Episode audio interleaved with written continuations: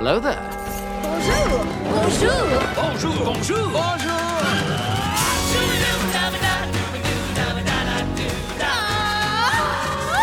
Vers l'infini et au-delà It's gonna be legendary. Good to see you too, Pop. Trois fois mille. Je compte même pas jusque-là. This is your king, George III. C'était. c'était. Telle est la voie. Ferme les yeux, respire pour ouvrir ton chakra couronne. Oh mon Dieu, ce que c'est bon de vivre. Bienvenue sur Il était un plus, le podcast qui vous emmène par-delà l'écran pour découvrir ou redécouvrir les merveilles de Disney+. Je suis Émilie et pour cet épisode, je suis accompagnée de Clem, Salut Linda, Hello Charline Bonjour et Cédric. Coucou. Et comme en chaque début d'épisode, avant de se lancer dans notre dossier du jour, c'est le moment de vous partager un contenu qu'on a découvert récemment sur Disney+, en lui donnant une note entre 0 et 5+. Charline, je te laisse commencer. Super, merci beaucoup. Eh bien écoutez, euh, en tant que bonne fan Star Wars, moi j'ai regardé récemment The Bad Batch, qui est une série issue de l'univers Star Wars qui se situe juste après le film 3 et plus exactement juste après que l'Ordre 66 ait été exécuté. Donc on a les clones de l'armée de la République qui se retournent contre les Jedi alors accusés de trahison et qui du coup bah, maintenant sont à la solde de l'Empire tout simplement. Mais pas tous on a quand même quelques soldats qui euh, sont issus d'une ce qu'on appelle une fournée déficiente, donc littéralement ça donne the bad batch, qui ne sont pas conditionnés comme les autres et qui eux vont commencer à se questionner sur les motivations de l'empereur et se demander si vraiment les Jedi sont bien les méchants de l'histoire.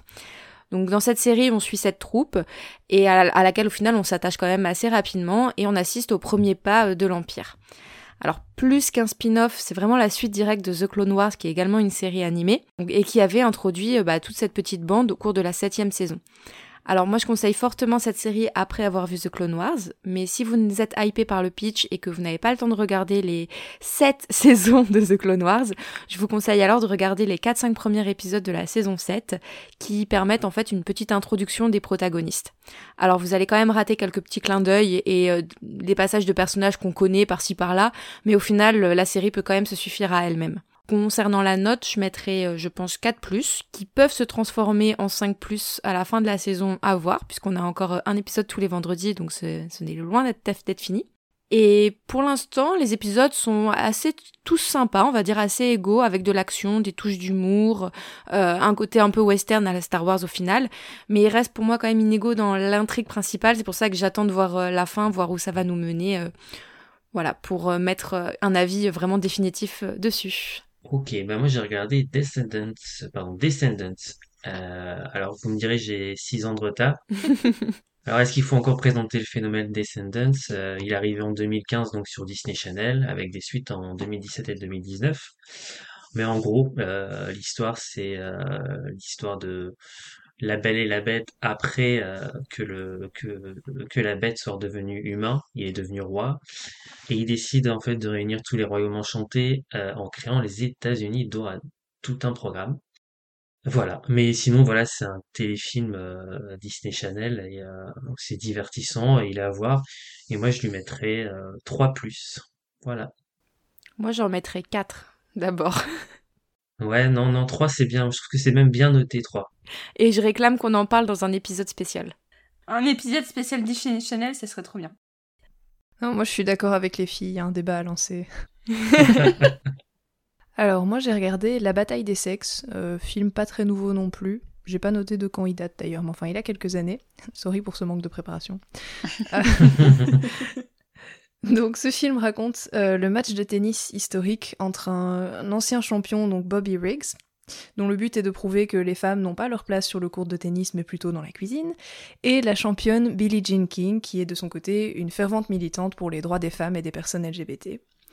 Euh, le film explore donc la préparation qui mène à ce match, mais aussi leurs relations privées à chacun et, de manière générale, la lutte des joueuses de tennis américaines pour l'égalité des salaires.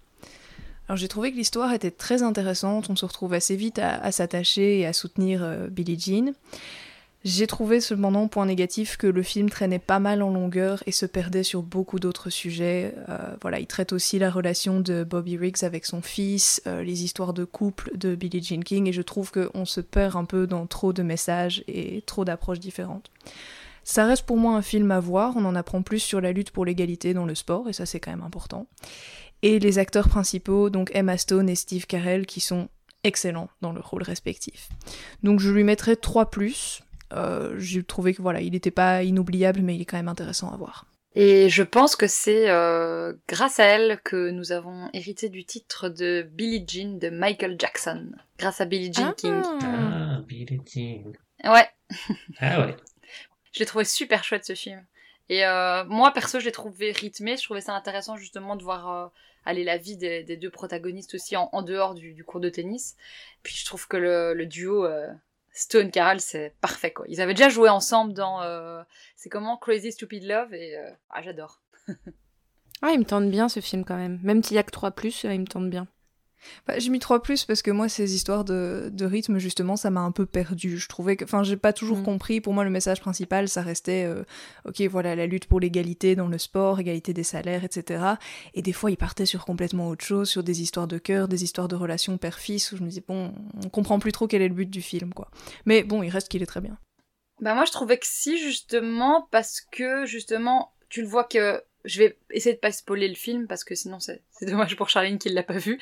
Mais justement, je trouve que c'est intéressant qu'on voit ces aspects-là parce que on voit qu'il est très macho euh, à la télévision. Voilà, il tourne en ridicule un peu Billie Jean et puis après on voit un peu l'envers du décor de la maison où on se dit ben finalement est-ce qu'il est si macho que ça? Est-ce que c'est pas aussi un rôle qui se donne, etc. Et justement de voir sa vie sur le côté, ça permet de, de mettre un peu en balance euh, ce côté, tu vois, euh, que les femmes, que les hommes. euh, Ah, je vois ce que tu veux dire, c'est pas faux. tu vois? Ouais, Ouais. ouais. Et, et pareil pour Billie Jean au final. Donc je trouvais que c'était ça qui était intéressant. C'était que t'avais deux, deux versions. T'avais la version euh, sous les feux des projecteurs, on va dire ça comme ça, et la version plus euh, à la maison, euh, où t'as la vraie personnalité des, des deux protagonistes, quoi. Ok, t'as gagné, je mets 3 plus et demi. Bon. On on va laisser la parole à Linda. Alors moi, en tant que spécialiste de court-métrage, j'étais obligée de vous parler de Launchpad. Launchpad, c'est une série de courts-métrages filmés en prise de vue réelle. Et euh, je dois dire que c'est une très belle découverte, car je ne pensais pas qu'on pouvait nous transporter autant en si peu de temps avec de véritables acteurs et sans trop d'effets graphiques. Je suis une fervente admiratrice des Pixar et, et de leur animation. Enfin, bref. Cependant, il y a six épisodes et euh, je trouve que les rendus sont plutôt assez hétérogènes. Euh, du coup, je vais vous donner mon classement en- du plus what the fuck au plus sensible et au plus émouvant selon moi. Alors euh, déjà, il y a deux, deux épisodes qui sont vraiment où j'ai pas du tout compris ce qui se passait. Donc c'est le dernier Chupra. Alors déjà rien que le nom, on recommence. Courage. Le dernier Chupacabra et le deuxième c'est Un secret de vampire. Donc euh, rien qu'avec le nom vous savez que c'est pas très réaliste, que ça parle d'un univers fictif. Et euh, franchement, j'ai pas compris parce que dans le dernier Chupacabra, c'est une mamie qui fait un petit peu peur et qui m'a fait terriblement euh, flipper. Et dans l'autre, on parle d'une adolescente qui est à la fois mi-humaine, mi-vampire, mi-mexicaine et mi-américaine. Non mais Je suis tellement pas d'accord avec toi. mais le dernier Chupacabra, moi, je l'ai trouvé super mignon parce que, bon, c'est métaphorique, hein, mais c'est c'est une dame qui, qui protège sa culture, qui est un peu gardienne de, de sa culture, comme ça. Moi, j'ai trouvé ça super beau et j'ai trouvé ça drôle aussi. Ah bah, tu vois, je l'ai pas du tout compris. Faudrait peut-être que je le re-regarde, mais j'ai pas, j'ai pas du tout compris ça. Conseil général aussi, il y a un petit making-of pour chacun des, des six courts-métrages de Launchpad, et c'est hyper intéressant, c'est à chaque fois un réalisateur différent, qui sont des, des jeunes réalisateurs que Disney a voulu mettre en avant, et en général ça t'aide pas mal à comprendre le court-métrage aussi, et, et ce qu'ils vous ont voulu expliquer derrière, donc c'est pas mal à regarder. Bon, les deux autres, du coup, c'était le dîner servi et petite princesse, mais là, c'est pareil, j'ai, j'ai trouvé ça mignon, ça portait euh, un, beau message, mais je pense que je vais pas trop vous en parler puisque je n'ai pas eu les spin-offs et que du coup, je préfère garder mon jugement pour plus tard. Mais par contre, il y en a deux que j'ai vraiment bien aimé. C'est l'Aïd américain, donc ça parle du Amena et une petite immigrée aux États-Unis d'origine pakistanaise et musulmane. On lui demande d'aller à l'école le jour de l'Aïd, qui est un jour férié par sa culture religieuse en fait. Et donc on, la voit un petit peu faire le tour euh, pour mettre en place une pétition pour que elle et sa sœur puissent avoir ce jour férié accordé parce qu'elle est musulmane. Donc euh, je l'ai trouvée très très mignonne parce qu'on a une petite fille euh, qui cherche justement à mélanger ces deux cultures et une autre plus adolescente qui cherche plutôt à ressembler à son pays d'adoption et à se faire aimer malgré tout, même si elle doit changer sa personnalité. Et mon dernier, alors là c'est mon grand coup de cœur, euh, c'est Avalon. Alors Avalon c'est tout simplement l'histoire d'une babysitter qui vient garder un enfant de 4 ans pour la soirée. Juste comme ça, ça a l'air juste mignon, mais en fait, euh, euh, pendant le film, on apprend que Avalon a perdu sa maman. Et elle explique que la mort a un enfant de 4 ans. Alors comment vous dire que mon fils à moi a 3 ans? Donc j'avais un petit peu les boules. Et du coup, euh, je, me suis tellement projetée dans ce film et j'ai versé beaucoup trop de larmes pour un film qui dure 15 minutes. C'était pas, c'était pas décent. Donc, euh, euh, je peux pas mettre de notes puisque bah il y a des films que j'ai pas compris. Il y a des films que j'ai pas vraiment appréciés, il y a des films qui m'ont ému, donc ça peut varier entre 2 plus et 5 plus. Mais en tout cas, faut aller voir ce genre de court métrage parce que c'est une bonne initiative et moi j'irai voir les spin-offs pour les refaire et pour les comprendre cette fois-ci. Tiens, d'ailleurs, Linda, tu vas être fière de moi, toi, la spécialiste des courts-métrages. J'ai vu un court-métrage récemment. Us Again, nous, euh, nous ensemble, je crois, en français. Et je l'ai trouvé euh, excellent, très beau. Il est trop bien. Et graphiquement, mais c'est, une dinguerie. Il est magnifique, ouais. Il est magnifique, ouais. Alors, moi, je vais vous parler du dernier né euh, des studios Pixar qui s'appelle Luca, ou Luca, avec l'accent italien. Donc ça raconte l'histoire de Luca, un jeune monstre euh, marin qui vit au large euh, d'un village italien du bord de mer nommé Porto Rosso, où il passe ses journées à surveiller son troupeau de poissons, d'ailleurs les, poissons belles, c'est assez marrant, dans des champs euh, d'algues marines. Et alors un jour, bah, qui est tout à fait d'apparence comme les autres, il rencontre un, un de ses congénères qu'il n'avait jamais rencontré avant et qui va lui apprendre à sortir de sa zone de confort. Alors au niveau de, de ce que j'ai pensé du film, ben, moi je l'ai vraiment beaucoup aimé parce que l'ambiance euh, Dolce Vita, ça m'a rappelé des super beaux souvenirs d'été passés en Italie avec ma famille, parce que pour ceux qui ne le savent pas, je suis d'origine italienne du côté de ma grand-mère, donc la maman de ma maman était italienne, et euh, j'ai trouvé que c'était absolument pas cliché, quoi. Il y avait rien de cliché, c'était, on sent que le réalisateur il est italien et qu'il maîtrise le sujet, que qu'il aime son pays et qu'il a envie de le montrer, et ça je trouve ça magnifique. Puis on ressent fort l'influence euh, européenne dans les dessins beaucoup plus que d'habitude, je trouve. Et il y a ce trait un peu BD euh, qui est vraiment caractéristique de l'influence européenne. Et euh, bah, c'est pour ça que j'ai vraiment beaucoup aimé le travail et la recherche artistique. Ça m'a vraiment replongé dans mes lectures BD d'enfance, quoi. Et euh, bah, l'utilisation et les choix des palettes colorées, c'était vraiment, vraiment magnifique. Alors je voudrais donner une petite mention spéciale pour l'ambiance musicale que j'ai trouvée mais super régressive, super rétro. Elle donne du peps alors on passe de titres lyriques à de la pop italienne. C'est, je sais pas, je trouve que ça fait vraiment un, super effet, c'est un super bon combo. Et euh, ce que j'aime aussi, c'est l'intention particulière pour la mise en valeur de la nourriture, de la déco, les looks vestimentaires, jusqu'aux claquettes entre guillemets, enfin je sais pas comment on dit ça chez les Français, mais en Belgique on dit des claquettes en bois typiquement italienne euh, que Julia porte. Donc euh, Julia c'est un des personnages de, de Luca. Et euh, ça c'était vraiment mais un must-have qu'il fallait toujours ramener d'Italie quand j'étais enfant. Et ma grand-mère m'en a ramené mais une quantité astronomique. Et alors j'avais mes petites chaussures qui faisaient clac clac clac clac sur le sol. J'adorais ces chaussures. c'est vraiment le must-have. Et alors en point négatif, bah, j'aurais aimé savoir un peu plus sur le monde sous-marin parce qu'au final c'est un peu survolé. Et alors j'aurais voulu aussi savoir les rapports avec eux, avec le monde, euh, donc avec le, monde humain, le monde sous-marin. Et ce qui me manque aussi, c'est le storytelling. Je trouve que c'était un peu faible et c'est ça qui empêche aussi de s'attacher aux personnages. Alors qu'en général, c'est vraiment la force d'un Pixar, c'est de pouvoir facilement s'attacher aux personnages et qu'il y a vraiment tout un background et un storytelling intéressant au niveau des personnages. Mais je mets quand même 4 plus parce que je l'ai trouvé magnifique. Alors moi j'aurais mis que deux plus. On sait que ce film a généré beaucoup de débats chez Main Street Actu. Euh, moi j'aurais mis 3 plus, tu vois. Moi je suis entre les deux. Je trouve que je trouve qu'il y a quelques personnages qui sont quand même un petit peu attachants. Moi je trouve que dire que les personnages ne sont pas attachants, c'est dur quand même. Julia, je trouve qu'elle est vraiment attachante. Alors elle peut être énervante effectivement parfois, mais Mais j'ai pas dit tous les personnages. Hein. Mais peut-être les principaux, les principaux sont peut-être pas si attachants que ça, effectivement. Ouais, voilà, c'est ça. Je trouve que Luca, ben, ça mange de storytelling sur lui et donc on a du mal à, aller à, se l'approprier, quoi.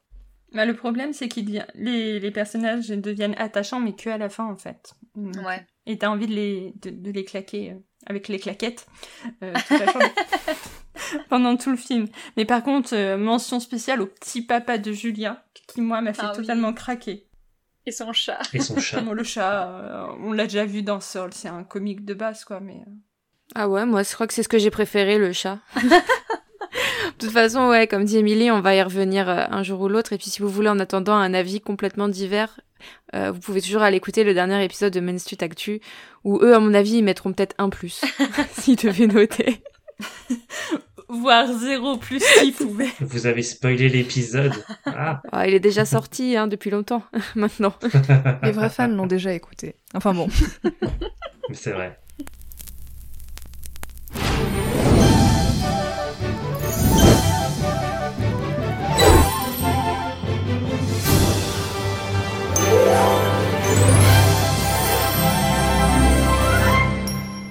Allez, après ce tour de nos visionnages récents, il est temps d'aborder notre dossier du jour, et pour ce deuxième épisode, l'équipe d'Il était un plus vous emmène à Broadway.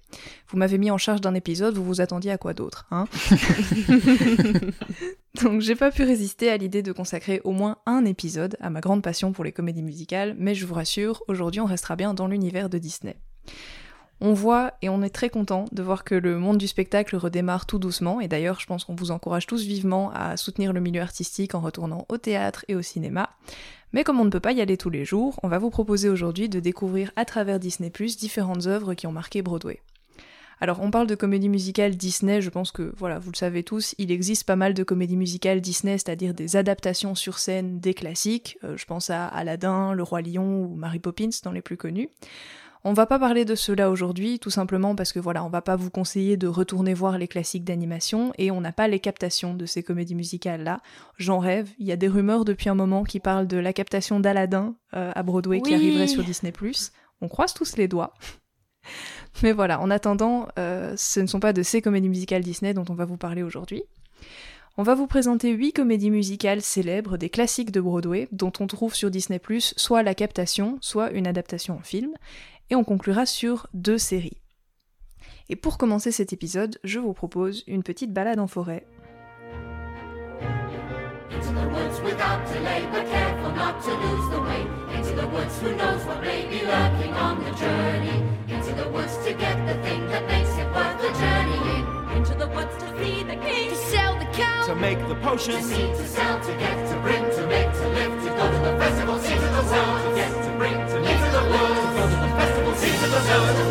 Into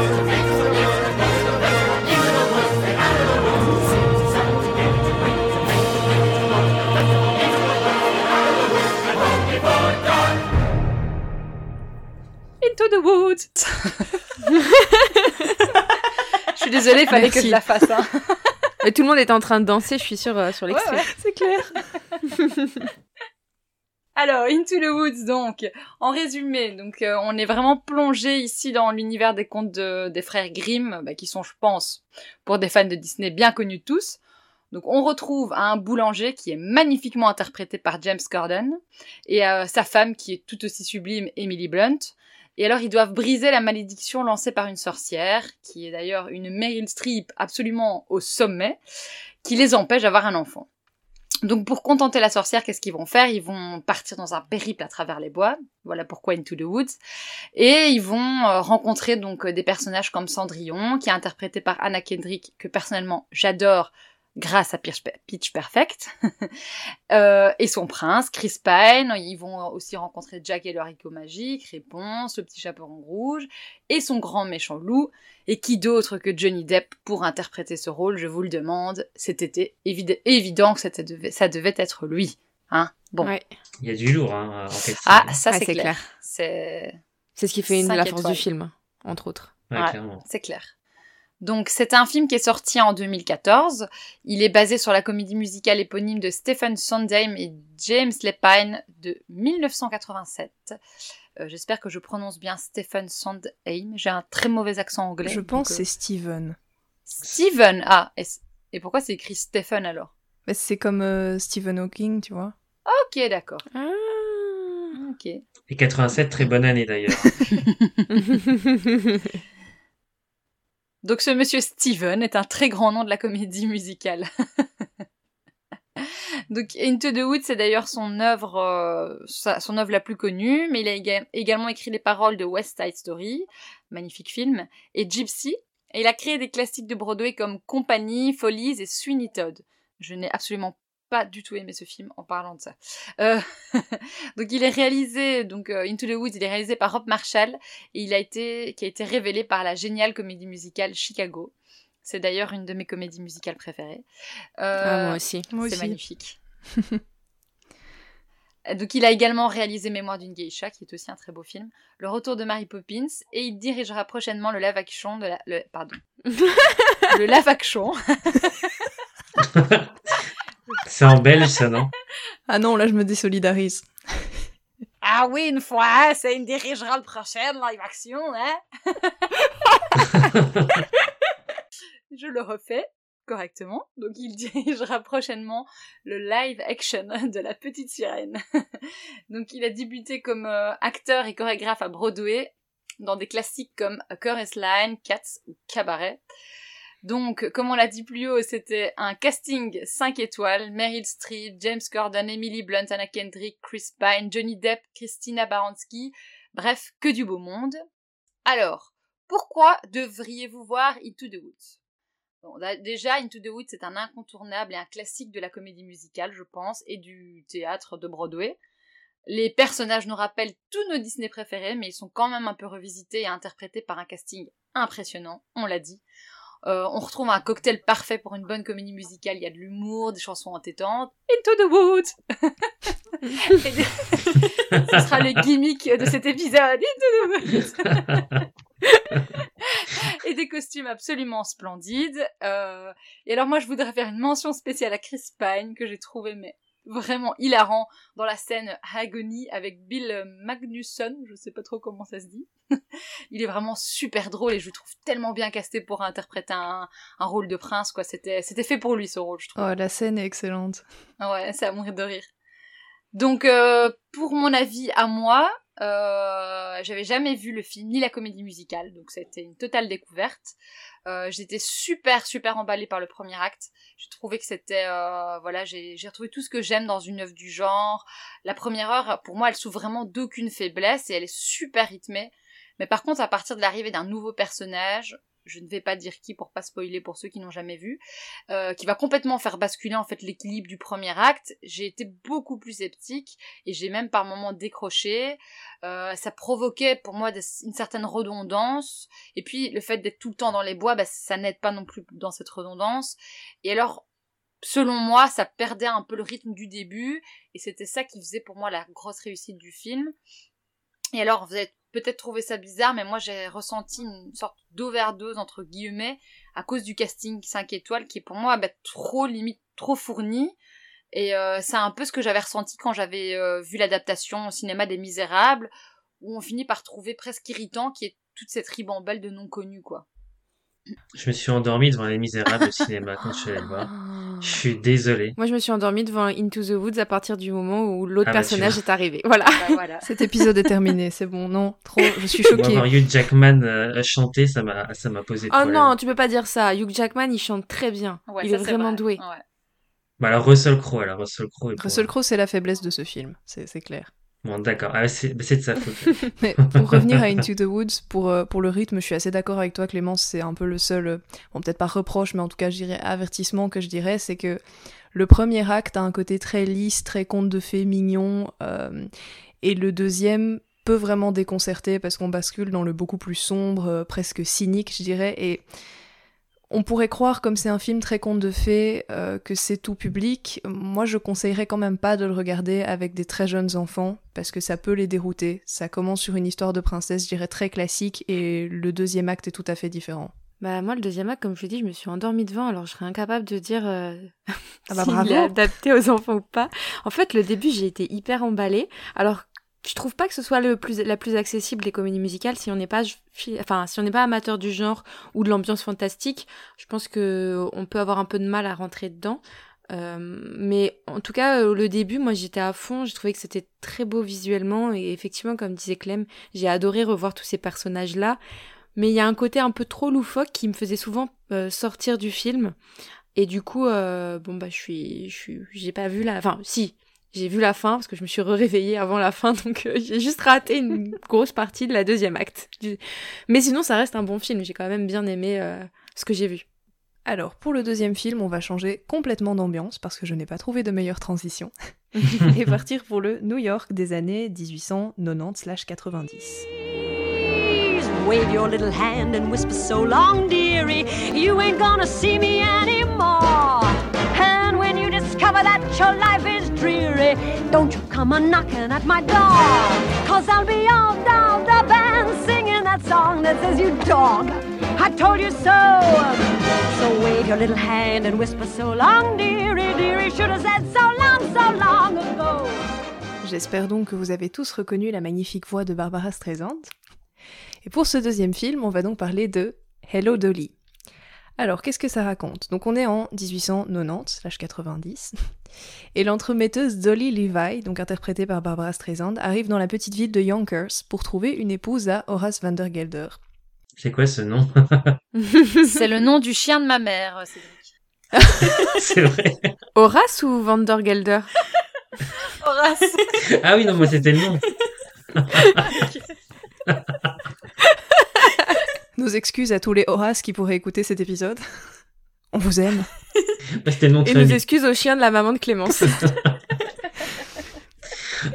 Enfin bon.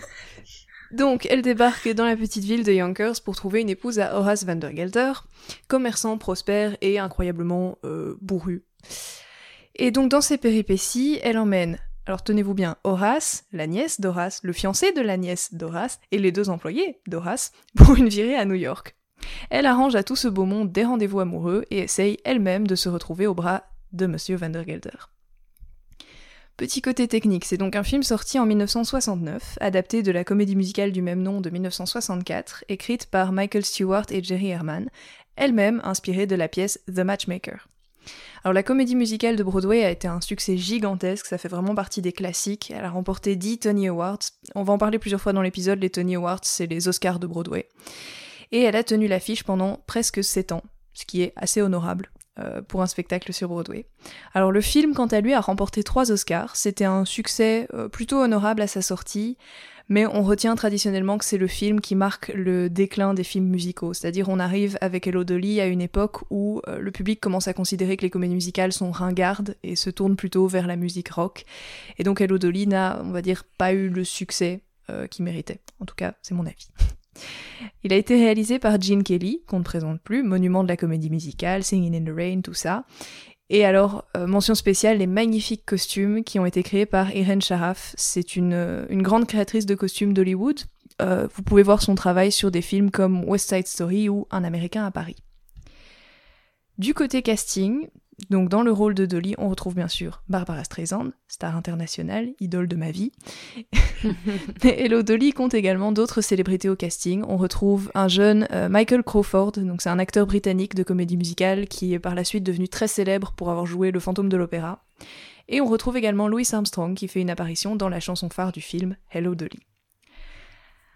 Alors si vous aimez, comme dans la chanson Marcher au beau milieu de Main Street USA, vous allez adorer Hello Dolly pour l'ambiance du film. Le film a effectivement largement inspiré Eddie Soto, qui était donc l'imaginaire en charge de Main Street pour le parc parisien, puisqu'il a eu la chance de visiter les décors du film. Donc on retrouve vraiment sur Main Street et dans Hello Dolly la même ambiance d'une petite ville américaine au début du XXe siècle. Si vous aimez Wally, vous risquez également d'aimer Hello Dolly, puisqu'on y trouve un hommage. Donc, euh, dans Wally, le robot possède une cassette du film et on peut le voir, il me semble, à plusieurs endroits. Regardez le numéro Put on Your Sunday Clothes. Donc, pensez-y la prochaine fois que vous regarderez Wally. Et la prochaine fois que vous allez à Disneyland Paris, tentez de repérer la chanson suivante dans la musique d'ambiance de Main Street. Sunday clothes when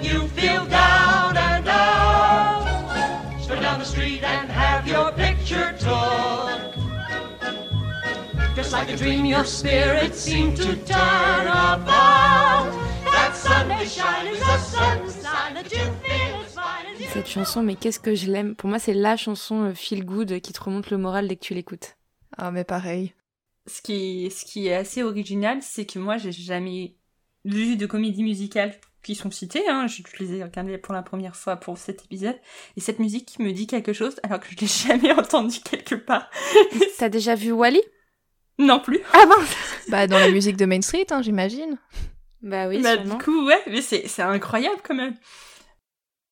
Ça reste une chanson culte, hein. mais tout comme c'est un, un film culte, les musiques sont extraordinaires, euh, c'est euh, c'est un film un film film good qui donne vraiment le sourire de début à la fin. Moi effectivement, je suis co- comme Emily, je suis une grande fan de Barbara Streisand, je l'aime beaucoup beaucoup et euh, on, effectivement, on retrouve ce côté euh, Main Street et euh, tu vois, on faisait la référence donc Main Street, euh, euh, Wally et moi, euh, Dolly, elle me fait aussi un peu penser à Mary Poppins en plus exubérante, mais elle a un peu ce côté euh, femme de pouvoir qu'on a envie de prendre comme modèle, euh, qui, qui, sur laquelle on, on suit, tout le monde l'écoute, tout le monde la suit. Je suis tout à fait d'accord. Quelque chose dans les chapeaux aussi, peut-être. Aussi, ouais. c'est vrai. Ouais, c'est intéressant parce que Barbara Streisand est souvent considérée comme une, alors pas seulement, mais comme une star de comédie musicale. Et en fait, je suis allée regarder, elle n'a joué que dans deux spectacles à Broadway. Elle en a fait un où euh, elle jouait un numéro de trois minutes. En fait, elle avait un rôle très secondaire, mais euh, standing ovation du public tellement c'était génial. Et puis, elle a joué dans Funny Girl et elle est plus jamais Oui. retournée à Broadway après. Elle a fait des films musicaux, donc elle a fait Funny Girl et, et Hello Dolly et quelques autres, mais elle est plus jamais retournée à Broadway après. Et A Star is Born aussi. Est-ce qu'elle a joué dans A Star Is Born? Ouais, enfin une des versions, il y en a plusieurs. Il y a celle avec euh, avec Judy Garland, il y a celle avec Barbara Streisand, il y a celle avec Lady Gaga, et je crois qu'il y en a encore une, mais je ne sais pas. J'avoue que je ne les connais pas, donc je te fais confiance là-dessus. Tu es sûr que tu n'as pas vu un fan art? Pas toi, pas toi. Je l'ai vu arriver celle-là. Je savais pas de qui elle allait venir, mais C'était obligé, je suis désolée. Non, mais donc comme je disais, ouais, elle a peu joué sur Broadway, mais elle a fait quelques films musicaux après, effectivement. Donc, puisqu'on est plutôt bien à New York, je vous propose d'y rester pour le film suivant, qui est cette fois-ci non pas un film, mais la captation live d'un spectacle sur scène.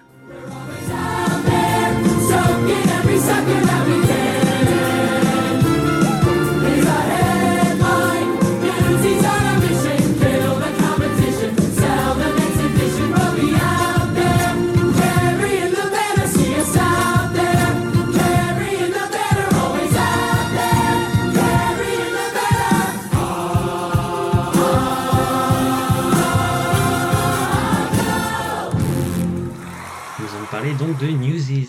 Vous avez pu le reconnaître. Moi, je préfère le dire tout de suite, hein, je suis pas un spécialiste non plus, comme Linda disait tout à l'heure, des, des comédies musicales, donc j'ai découvert euh, pour cet épisode. Je suis à Il était un plus euh, ce que Tony est à Main Street euh, Actu. C'est-à-dire, euh, je ne connais pas grand-chose en, en comédie musicale, mais j'ai découvert Newsies et j'ai bien aimé. On va faire un petit pitch d'abord. Euh, donc ça s'inspire de la grève des Newsboys ou Newsies, qui sont en fait les jeunes vendeurs de journaux new-yorkais. Euh, cette grève a eu lieu en 1899 ou 1899, c'est ça? Bravo Ouais, ça y est, je parle belge. Et on suit en fait, on suit euh, le rebelle Jack Kelly et sa bande de, de Newsies donc dans leur lutte contre les patrons de la presse qui veulent augmenter euh, le prix des, des royalties euh, sur les journaux, euh, à leurs dépens évidemment. Euh, Kelly, lui, rêve de quitter New York. C'est une ville qu'il déteste, euh, voilà, et il veut aller vivre à Santa Fe. Donc c'est c'est un peu un, fil rouge euh, tout au long de, la comédie musicale. Euh, donc une ville de l'Ouest qui le fait qui le fait beaucoup rêver, qui est très différente évidemment de New York, même s'il n'y est jamais allé. Donc euh, c'est ce qu'on lui a dit.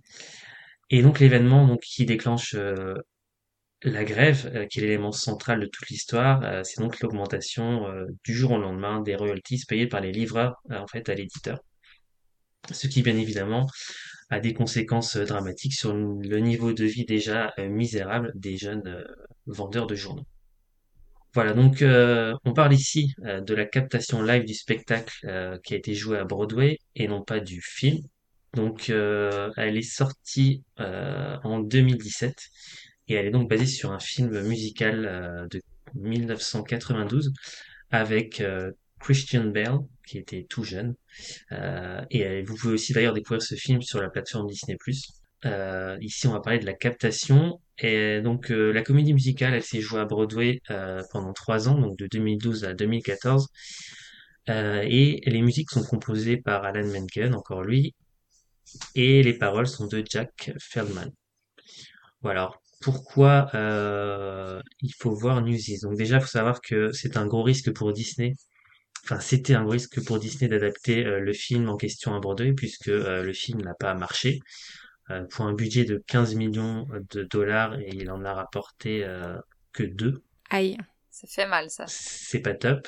Mais euh, pour la petite histoire, ensuite, euh, le budget a pu être remboursé par la, les recettes des ventes de VHS à la sortie euh, euh, du film en VHS, parce qu'en fait, à- au fur et à mesure, euh, le film a, gagné en, réputation et il s'est construit une, base solide euh, de fans. Donc, euh, parce que le film en 92, ça partait plutôt mal, hein, euh, il a été nommé pour quatre Razzie, Razzie Awards, donc euh, qui sont en fait euh, les les Oscars des pires films, euh, voilà. Donc euh, ils ont eu en nomination pire réalisateur, pire acteur, pire actrice et pire chanson pour euh, High Times, Hard Times, qui euh, gagnera d'ailleurs euh, le prestigieux award et qui sera finalement pas repris d'ailleurs dans euh, le musical dont, enfin, dont, dont on parle. évidemment. En fait, c'est un nanar, ce film. C'est pour ça que les gens l'aiment. Alors moi je l'ai pas vu, mais euh, je sais pas qui l'a vu. Je l'ai vu il y a longtemps. Linda l'a vu. Moi, je l'ai vu parce que, évidemment, pour préparer, j'avais pas vu qu'on parlait de la captation, mais je pensais qu'on parlait du film. Donc, du coup, j'ai vu les 20 premières minutes. Il avait l'air bien, hein, quand même. Mais il peut pas être nul, il y a Christian Bell dedans. Mais oui, c'est ça. C'est Christian Bale. Honnêtement, il est pas mauvais, mais il est très inférieur à ce qu'ils en ont fait dans la comédie musicale. Et franchement, c'est un bel exemple. Je veux dire, l'adaptation est 100 fois au-dessus du film. Le film est sympa, il y a des chorégraphies chouettes, mais on n'est pas du tout au niveau des chorégraphies de, de la comédie musicale sur Broadway. Après, mon dernier visionnage remonte un peu. Mais oui, non, vraiment, vous pouvez regarder les deux, mais à choisir, la captation est bien au-dessus. Je suis totalement d'accord. J'ai vu 3 minutes de la captation, du coup, et, et c'était vraiment, vraiment, vraiment très, très bien. Donc euh, comment ce film euh, qui euh, partait très mal a fini par être adapté euh, sur scène à Broadway? Euh, Ben voilà, ils ont ils ont ils ont pris le pari et au final ils ont bien fait parce que le succès à Broadway euh, a été euh, énorme et donc elle s'est jouée pendant euh, trois ans et elle a été nominée pour huit Tony Awards donc euh, c'est pas mal. Euh, donc en plus à la base il devait pas être monté montré pardon à Broadway mais donc ils ont commencé à faire une petite tournée et en fait le succès était était tellement énorme qu'ils ont décidé de de finalement aller jusqu'à Broadway d'abord pour une durée limitée mais finalement ils ils l'ont ils l'ont laissé pendant pendant plusieurs années. Voilà, euh, mon avis, euh, je suis pas un spécialiste, mais euh, voilà, j'ai trouvé que la qualité des chorégraphies en groupe euh, est très impressionnante. Souvent, quand il y a l'effet groupe, ça donne tout de suite quelque chose de plus plus impactant. D'ailleurs, pour la captation, ils sont plus nombreux que ce qu'ils étaient sur scène à l'époque où elle était jouée à Broadway, pour rendre justement encore plus plus impactant euh, les chorégraphies. Euh, les décors, je trouve que les décors sont vraiment sont vraiment top. Euh, ils traduisent parfaitement l'époque et, et le lieu, New York, euh, ce côté euh, un peu industriel euh, et le système euh, le système du décor qui qui sont enfin qui est mobile. Je trouve ça vraiment euh, vraiment bien. Euh, sinon, euh, le charisme ouais, du personnage principal, Jack Kelly. Alors, euh, j'imagine que toutes les filles le trouvent euh, magnifiquement beau et tout, mais Une mention spéciale. Et c'est, enfin, pas tant Jack Kelly, mais l'acteur Jeremy Jordan, héros de mon cœur. Il a une place spéciale à côté de Barbara Streisand. Bon, en dessous, mais il joue pas dans la même catégorie. non, quand même. mais par contre, question, Cédric, t'as dit que qu'il y avait plus de monde sur scène que pour la version de Broadway? Ouais, j'ai j'ai lu qu'ils étaient 28, je crois, euh, pour la version Broadway, et là, pour euh, la captation, ils étaient une quarantaine. Ok, je savais pas. Bah, c'est cool, c'est clair que ça rend mieux. Ça rend mieux, ouais. Voilà, donc euh, euh, notre euh, notre personnage principal, Jack Kelly, c'est vraiment le leader charismatique de la bande, hein, il y a pas à dire. Et je trouve que l'évolution du personnage est, est vraiment intéressante. Voilà, c'est le porte-parole du groupe et avec un discours, il peut peut faire se lever une foule euh, ou lancer une grève, et c'est d'ailleurs ce qu'il va finir par faire. Mais au fur et à mesure, on, on le voit un peu s'éteindre, s'assagir, parce qu'il a, il a un peu peur de ce qui peut arriver à ses camarades euh, et de ce qui va arriver à ses camarades, qui sont pas forcément aussi forts que lui euh, pour, pour encaisser tout ce qu'il a encaissé. Euh, voilà, donc euh, on est, on est vraiment plongé dans la triste réalité des ouvriers de la fin du 19e siècle, à l'aube euh, euh, du, du 20e. Euh, les performances chantées ouais, sont, sont impressionnantes, puissantes, les chansons euh, restent dans la tête. Euh, celle que tu nous as mis, est, enfin Émilie, est, est vraiment entêtante. Voilà, et il y a bien sûr, hein, euh, c'est une comédie musicale, euh, un fond d'histoire d'amour impossible euh, entre Jack, Jack et, et Catherine. Je crois qu'elle s'appelle comme ça, non? Je suis pas sûr d'avoir marqué Oui, c'est. Catherine.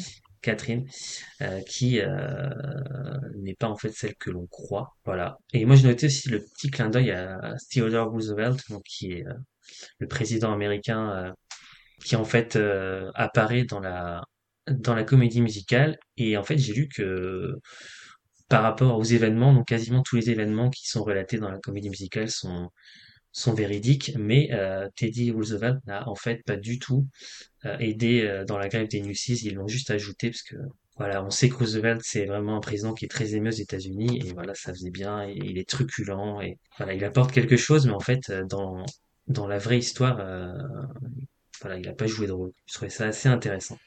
Peut-être véridique historiquement, euh, à ceci près que les Newsies étaient quand même plus jeunes, il me semble, dans la réalité. Après, t'as peut-être fait plus de recherches que moi là-dessus, mais il montre une photo euh, à la fin, dans le générique, des, des entre guillemets, vrais Newsies de l'époque, et on dirait qu'ils avaient tous euh, ouais, 12-14 ans, quoi. Et c'est plus compliqué de faire travailler des enfants sur un spectacle qui se joue 8 fois par semaine à Broadway. Bon, je sais pas si c'est ça qui a guidé le choix. Ça existe, hein, il y en a comme... Il y a une comédie musicale sur Mathilda, sur le, le roman Mathilda où là c'est que des enfants mais je- bon je pense déjà pour des questions de régulation c'est plus compliqué et puis euh, voilà s'ils prennent des adultes ils ont aussi là on le voit bien dans la captation et c'est ça le gros point fort ils ont un niveau de danse qui est exceptionnel Euh, et je pense que c'est c'est surtout ça à mon avis qui a guidé le choix aussi quelqu'un d'autre qui a un avis sur Newsies? Je l'ai pas vu. Moi non plus, je l'ai pas vu. Bah, moi, je pense que je vais le voir. Moi aussi, on, on m'a eu à Histoire d'amour.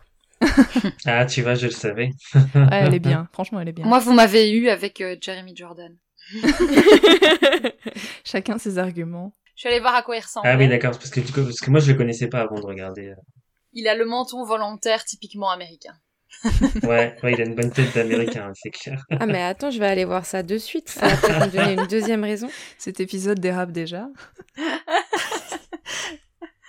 Alors, attends, Jérémy. Jeremy Jordan. Ah ouais, non, il est c'est pas mon style. Ah, ouais. ah non, celui-là, je le trouve pas très beau. Il ressemble au nouveau Captain America.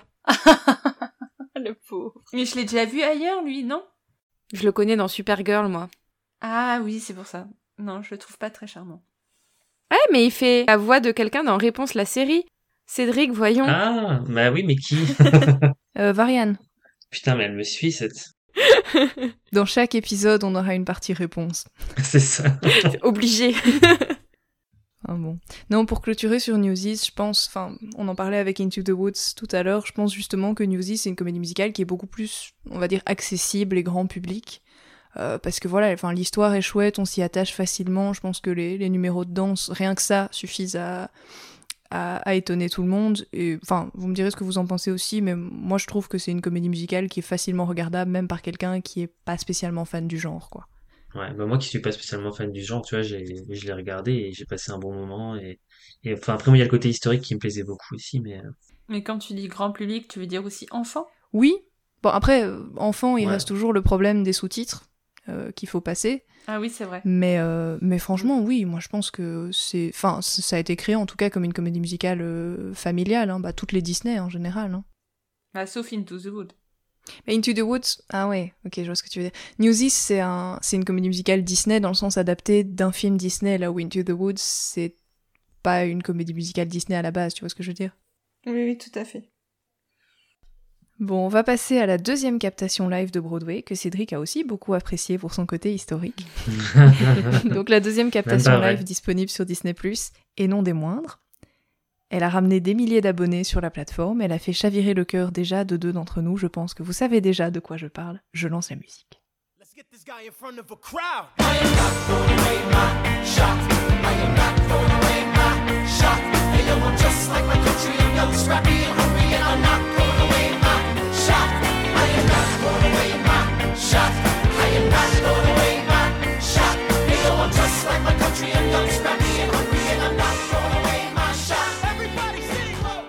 Beaucoup de mal à ne pas chanter sur celle-là. Ah ouais, pareil. Et là, on a Charline et Émilie debout. Euh, ouais Vous nous avez perdus. tu te moques, Clémence, tu te moques, mais ça va être nous euh, dans quelques mois quand on l'aura vu. ah bah c'est sûr, vous allez rejoindre notre secte. Déjà, je sais pas comment t'as fait, Émilie, pour euh, sélectionner une chanson parce que j'aurais été incapable d'en choisir une seule. Mais en plus, on en a discuté toutes les deux, hein, il me semble, il y a plusieurs mois. J'avais envoyé une sélection de 4-5 chansons en disant, mais sinon, il y a celle-là aussi. Puis toi, tu m'en as renvoyé genre 10 autres en disant, oui, il y a celle-là aussi qui sont indispensables. Donc écoutez-les toutes, ça ira plus vite. Hein. C'est trop dur de faire un choix. Bon, alors comment résumer Hamilton sans que je passe pour une fan absolue? C'est déjà trop tard. hein. Donc Hamilton, c'est un show euh, totalement unique en son genre. Il est euh, alors il est défini par son créateur qu'on ne présente plus, Lin-Manuel Miranda, comme l'Amérique d'alors racontée par l'Amérique d'aujourd'hui, puisqu'en effet c'est une comédie musicale qui raconte l'histoire d'Alexander Hamilton, l'un des pères fondateurs des États-Unis, sur une musique qui mixe hip-hop, jazz, rap, R&B, donc euh, voilà, beaucoup plus actuel. Ça a été un véritable phénomène de société. Euh, les places se sont revendues à des prix, euh, on n'en parle même pas. Ça a été une révolution culturelle, politique, éducative, puisqu'il enseigne l'histoire de l'Amérique, dont les personnages historiques sont joués pour la plupart par des acteurs de couleur. Donc c'est assez révolutionnaire. Hamilton, il est apparu sur les planches de Broadway il y a quand même pas mal d'années, mais euh, du coup, ce qu'on a sur Disney+, c'est une captation vidéo de la version jouée à Broadway en 2016 au Richard Rogers Theatre, euh, qui est apparu du coup en 2020 sur Disney+, sur la plateforme, pour notre plus grand bonheur avec Emily. Je me demande même si je l'ai pas regardé avant Il était une fois les Imagineers. Euh, ouais, je crois qu'il y a des- peut-être des chances moi aussi. Vous connaissiez déjà avant, avant que ça arrive sur Disney+, en fait. Moi, euh, moi, euh, moi non, en plein. Alors moi, ma copine Marjo, du coup, de Pop T, euh, en fait, écoute beaucoup de comédies musicales, euh, juste l'audio, sans regarder les captations. Et elle était déjà ultra fan, elle connaissait déjà toutes les paroles par cœur. euh, elle a essayé de me le faire écouter quand on est parti en vacances ensemble, mais euh, dans la voiture, elle mettait les musiques et tout. Mais moi, j'ai plus de mal si j'ai pas le... Enfin, j'ai bien aimé les chansons, mais sans comprendre trop les paroles, parce que ça allait très très vite, et sans voir, euh, avoir vraiment la suite, les chorés, etc. Juste l'audio, j'ai pas réussi, mais j'attendais vraiment avec impatience euh, sur Disney Plus parce que je savais que j'allais aimer. Moi, j'ai regardé honteusement une captation illégale sur YouTube. hein, euh, je l'avais. mais j'attendais Disney Plus pour regarder une version propre. C'est bien. Donc, euh, comme, on l'a- comme je l'ai dit, Hamilton, ça a été écrit et composé par Lin-Manuel Miranda, mais ça a été mis en scène par Thomas Cale. Alors, le casting, il a pas mal changé, comme toute comédie musicale ou pièce de théâtre, et dans la captation de D+, en fait, on retrouve l'original Broadway cast, c'est-à-dire la première troupe à avoir joué le spectacle sur Broadway, et dans cette troupe, on a quand même un casting 5 étoiles. Oui. Donc on en parlera euh, un petit peu juste après. Tout L'ensemble du casting est lauréat de 11 Tony Awards, donc on en a parlé tout à l'heure de la petite définition des Tony Awards, un Grammy Award, un Olivier Award et le prix Pulitzer, sans compter tous les Tony Awards obtenus par l'équipe technique. Donc vous comprenez que c'est quelque chose que vous ne devez pas passer à côté et on attend avec impatience que la, suite des membres d'I+, le regarde. Tous les acteurs sont juste euh, géniaux et plusieurs d'entre eux sont devenus des stars grâce à Hamilton, donc on va en parler de, de quelques-uns.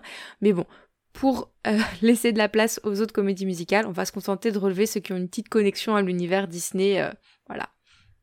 Donc on commence par mon chouchou Lin-Manuel Miranda, qui est euh, acteur, auteur-compositeur et objet de toutes nos louanges avec Emily, et qui s'est fait connaître grâce à la comédie musicale In the Heights, qui est sortie au cinéma quand vous écouterez cet épisode. Pas encore en Belgique, mais bientôt. Ah oui, c'est vrai, tu m'as dit, vous a- il arrive plus tard. Le 7 juillet en Belgique. Encore une semaine, allez. Et le 23 juin en France. Hé hé. Pour le printemps du cinéma. Exactement.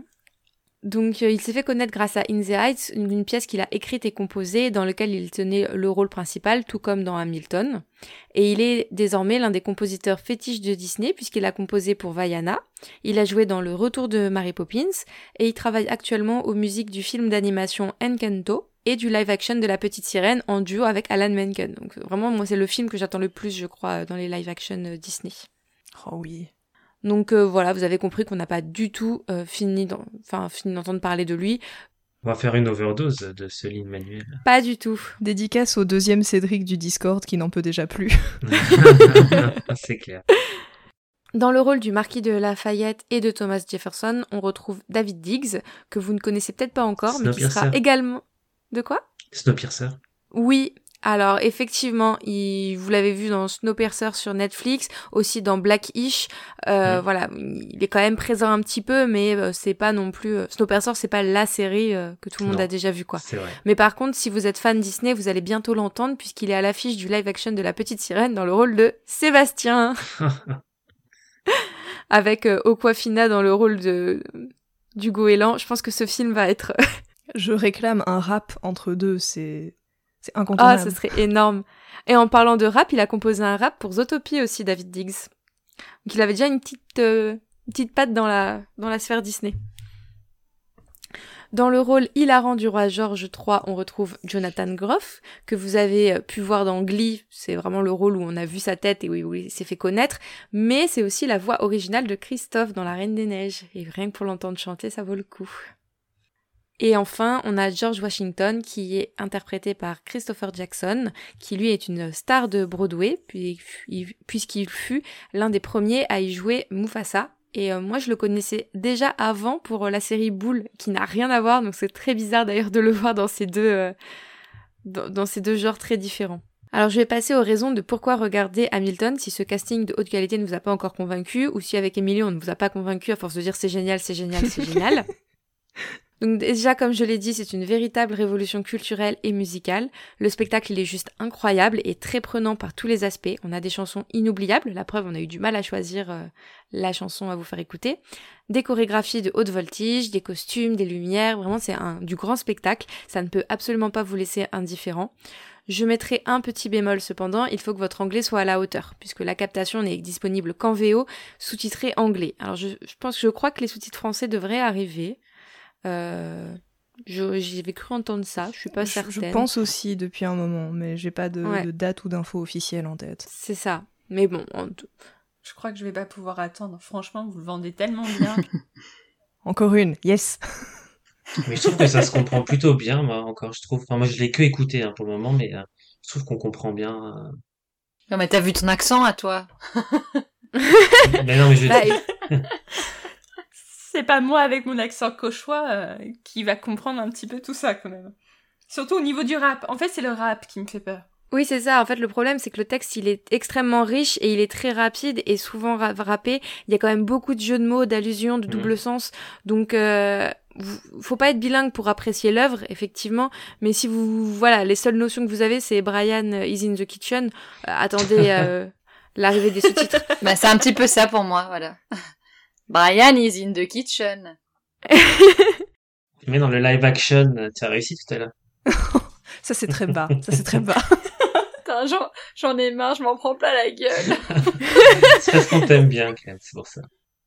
Après, moi, j'avoue que euh, il y a des passages où je m'étais pause et que j'allais regarder parce qu'en fait, c'est- c'est vrai qu'il y a des scènes qui passent très très vite et euh, et du coup, on a du, j'avais du mal à comprendre. Ok, là, on, c'est ça qui se passe. Maintenant, c'est ça qui se passe et de séparer un petit peu, de séquencer. Et du coup, je regardais sur euh, sur internet, je tapais euh, la chanson pour avoir les paroles, pour la faire la traduction et pour comprendre. Ah, ok, donc il s'est passé ça, ça, ça dans la chanson. Mais franchement, ça reste compréhensible et et ça vaut vraiment le coup puisque c'est devenu une œuvre incontournable de Broadway. On est quand même très loin du style classique des comédies musicales. Donc même si vous êtes pas très fan du, côté chant, chanton, chantant euh, des comédies musicales euh, habituellement, là ça peut vraiment euh, valoir le coup. La musique, elle, comme je l'ai dit, elle mélange les styles hip-hop, R&B, pop, soul, on a un peu de tout, c'est hyper sympa. Donc je vous conseille d'aller écouter quelques chansons de l'album, voir si vous accrochez le style. Pour en donner quelques-unes, il y a The Skylar Sisters, il y a The Room Where, Where It Happens, avec une choré mais magnifique sur cette chanson. Et ou encore euh, What Did, I Mi- What Did I Miss, qui sont des chansons vraiment très différentes dans le style et qui peuvent vous donner un petit aperçu. Pour finir, si vous accrochez à Hamilton, en premier, contactez Émilie ou moi-même pour rejoindre la secte des adorateurs de Lin-Manuel Miranda. Venez, on a des bonbons. ça fait un peu pervers, ça. non, mais vraiment, on est bien. Petit 2, on vous conseille fortement d'aller voir In the Ice dès qu'il sort au cinéma en Belgique ou là maintenant en France puisqu'il est sorti. Vous allez forcément adorer. Et petit 3, amis français uniquement, vous pouvez prolonger l'expérience grâce à deux making-of euh, qui sont présents sur les bonus de Disney+, qui j'espère arriveront en Belgique pour Émilie. Ah, sinon je vais devoir les trouver illégalement, c'est tout. hein. Oh Ah bah voilà, j'espère que vous êtes content Disney. Je pense que Charline a déjà tout dit. Moi, je rajouterais peut-être juste, je sais que Cédric, toi, t'es assez calé euh, dans cette partie-là. Euh, moi, l'histoire des États-Unis, très franchement, j'y connaissais pas grand-chose, mais il n'y a pas besoin de s'y connaître pour comprendre et apprécier l'histoire. Je trouve que, allez, on comprend quand même euh, une grande partie, en tout cas, ce qui est nécessaire pour bien suivre le spectacle. Et après, comme disait Charline, bah voilà, on va se renseigner, on lit un peu des trucs à côté, euh, parce que, parce que voilà, on a envie de se plonger dedans. Mais donc, c'est pas un prérequis, quoi. Et je trouve justement c'est sympa parce que ça nous permet à nous, Européens, d'en apprendre un peu plus sur l'histoire, euh, sur l'histoire des États-Unis en passant un super moment. C'est vrai que c'est bien si ça rend, euh, enfin si ça met à la disposition de tout le monde d'une façon fun et sympa tout ce côté historique, c'est c'est c'est c'est une bonne chose. Ah, c'est la grande force du spectacle, Ouais, hein, clairement. clairement. Mm. Ça y est, je suis très très hypée pour le voir. Bon, maintenant il ne reste plus qu'à trouver une, de, une volontaire pour m'expliquer chaque chanson, chaque acte et qu'est-ce qui se passe à chaque fois. Charline. Charline, je sais pas, je sais pas si tu comprends ce que je veux dire. Euh, et par contre, depuis, depuis que je vous connais, j'ai l'impression de voir Lin-Manuel Miranda partout. À chaque fois que je vois un truc sur Disney, il y a, il y a sa tête qui apparaît. C'est pas possible. C'est vrai qu'en ce moment, c'est beaucoup. C'est pas de notre faute, hein. C'est le talent, il, il se fait remarquer maintenant. Enfin bon, clôturons ici le chapitre Hamilton. Le film suivant a quand même quelques similitudes avec. On parle d'une orpheline qui vit à New York et qui est déterminée à accomplir de grandes choses. Je vous mets la musique. It's a hard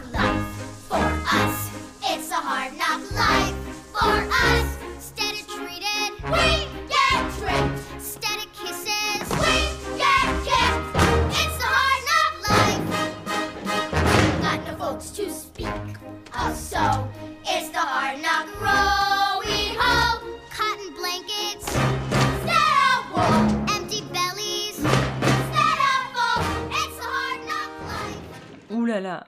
Une similitude si petite quand même par rapport à Hamilton. Il faut, il faut l'avouer. C'est pas la même période, pas le même style, c'est la même ville. Oui, bah, je fais ce que je peux pour les transitions, hein, d'accord Eh mais je connais, je connais la chanson qui vient de passer là. C'est, je sais pas que ça venait de Annie. Jay-Z, tu veux dire? Ah, c'est ça. ouais, Pardon. voilà. C'est pour ça. Moi, je pense que je vais le prononcer à la française. hein. On va dire Annie et pas Annie. Donc euh, voilà, on, nous allons parler du, de la captation. Non, pas de la captation. Du film Annie, pardon. Je me mélange les pinceaux. Donc nous allons parler du film Annie. Donc Annie, c'est une orpheline qui rêve que ses parents viennent la récupérer, car ils lui ont laissé un mot en la dépensant à l'orphelinat. Et, euh, et ça parle également d'un riche milliardaire, Oliver Warbox, qui a besoin de passer du temps avec une orpheline pour redorer son image. Finalement, après un suspense incroyable, comme vous en doutez, en fait, euh, Oliver Warbox rencontre Annie, et les deux, euh, et les deux protagonistes s'entendent bien et se prennent l'affection l'un pour l'autre. Oliver souhaite alors adopter la petite fille, mais Annie est malgré tout tiraillée par cet homme qu'elle aime bien et, euh, l'idée de se retrouver ses parents pour retourner avec eux. Alors, Annie a connu trois adaptations en film. Euh, le premier en 1882 qui est disponible sur Netflix. C'est la plateforme ennemie, je en parler. Euh, le deuxième en 1999 ou 99 qui est celle dont on va parler tout de suite et qui est actuellement disponible sur Disney+. Et une autre en 2014 qui a été disponible sur Netflix mais qui n'est plus disponible à l'heure actuelle. Elle reviendra peut-être, on verra bien. Le film qui nous intéresse donc est sorti en 99 et comme tous les autres, il est basé sur la comédie musicale de, attention, mon accent anglais, Thomas Meehan dans Fury pas. Je sais pas le dire. C'était pas mal. J'aurais dû mettre Google Traduction. Donc euh, de Thomas Meehan en beau français. Et de Charles Trouze de la musique et de Martin Charning des paroles de 1977 tiré de la BD Little Orphan Honey de Harold Gray. Je précise juste, je viens d'aller voir sur le Netflix belge. Nous, on a toujours le film Annie de 2014. Nanana. Il est trop bien. Bon, je suis en train de vous spoiler mon avis. Euh, Du coup, cette comédie musicale a quand même été représentée 2377 fois sur Broadway. C'est précis ça, la vache. Et elle a quand même remporté 7 Tony Awards en 1977. Le film est donc réalisé par Bob Marshall, ça c'était facile à dire, que l'on connaît déjà pour Clémence Into the Woods Donc, au casting, on retrouve Kathy Bates, et pas Kathy Benz, comme je l'ai dit si souvent, connue pour les rôles de Misery et de Dolores Claiborne, mais vous la connaissez peut-être plus comme moi sur euh, les rôles qu'elle a tenus dans Titanic, euh, de, le rôle de Molly Brown. Vous savez, la petite madame qui conseille sur les fourchettes Oh, elle est, elle est incroyable dans ce film. L'insubmersible Molly Brown. Et c'est d'ailleurs pour ça que le bateau à aube à, à Disneyland Paris porte ce nom. C'est à cause d'elle. Oui, c'est vrai. Ah, c'est à cause d'elle Oui. C'est pas l'inverse? Ah non? Enfin, euh, Non, Molly Brown est arrivée avant hein, Disneyland Bah oui. Paris. eh oui. bah oui, je comprenais pas là. Oui, elle doit être morte en 1925, 30, un truc du genre. Donc euh, ça fait. Et enfin, dans PS I Love You, un film que j'aime beaucoup, où elle, rend- où elle prend le rôle de Patricia Riley, la mère du personnage principal de la, de la veuve euh, du film. Un autre acteur que j'ai été surprise de découvrir qu'il chante, c'est Victor Gerber. Il est connu pour avoir joué encore dans Titanic. Film- Décidément, ils sont tous là-bas. Il est incroyable aussi. Bon, je crois que on a découvert que Clémence aimait Titanic. Non. à, à peine, à peine. Après, après Hamilton, nous avons Titanic. Donc, il est connu pour avoir joué dans Titanic le rôle de Thomas Andrews. Il est aussi euh, connu pour avoir joué le rôle de Jack Bristow dans Alias. Et pour les fans de la série de la Reverse, que je suis, c'est le professeur Martin Stein qu'on voit dans Flash et dans Légende. Et il a joué dans La légende de Cendrillon, euh, duquel on parlera après. Ah, Euh, oui. spoiler alerte, spoiler alerte. Et enfin, parlons un petit peu des grands noms de la comédie musicale. Euh, Audra McDonald, qui a joué Madame de la garde-robe dans La Belle à la Bête de live action, qui joue euh, actuellement dans le film le rôle de Grace. Où elle a aussi joué, mais alors là, du coup, pas dans, sur Broadway, dans la série Grey's Anatomy ou Private Practice dans le rôle de Naomi Bennett. ouais, je me souviens. Nous avons Christine Chenoweth, qu'on connaît pour son rôle de Glinda dans Wicked, et qui, moi, je la connais parce qu'elle a apparu dans Glee, qui est un petit peu ma référence en termes de chansons de comédie musicale. hein. Je désapprouve totalement, mais c'est pas grave, on en reparlera une autre fois. Moi, j'aime bien Glee. Glee, c'est pas bien. Et enfin, nous avons Alan Cumming, que je ne connais pas, mais par contre, je connais sa tête. Je sais que je l'ai vu quelque part, mais je sais pas où. Je vais te dire où. Et il a joué...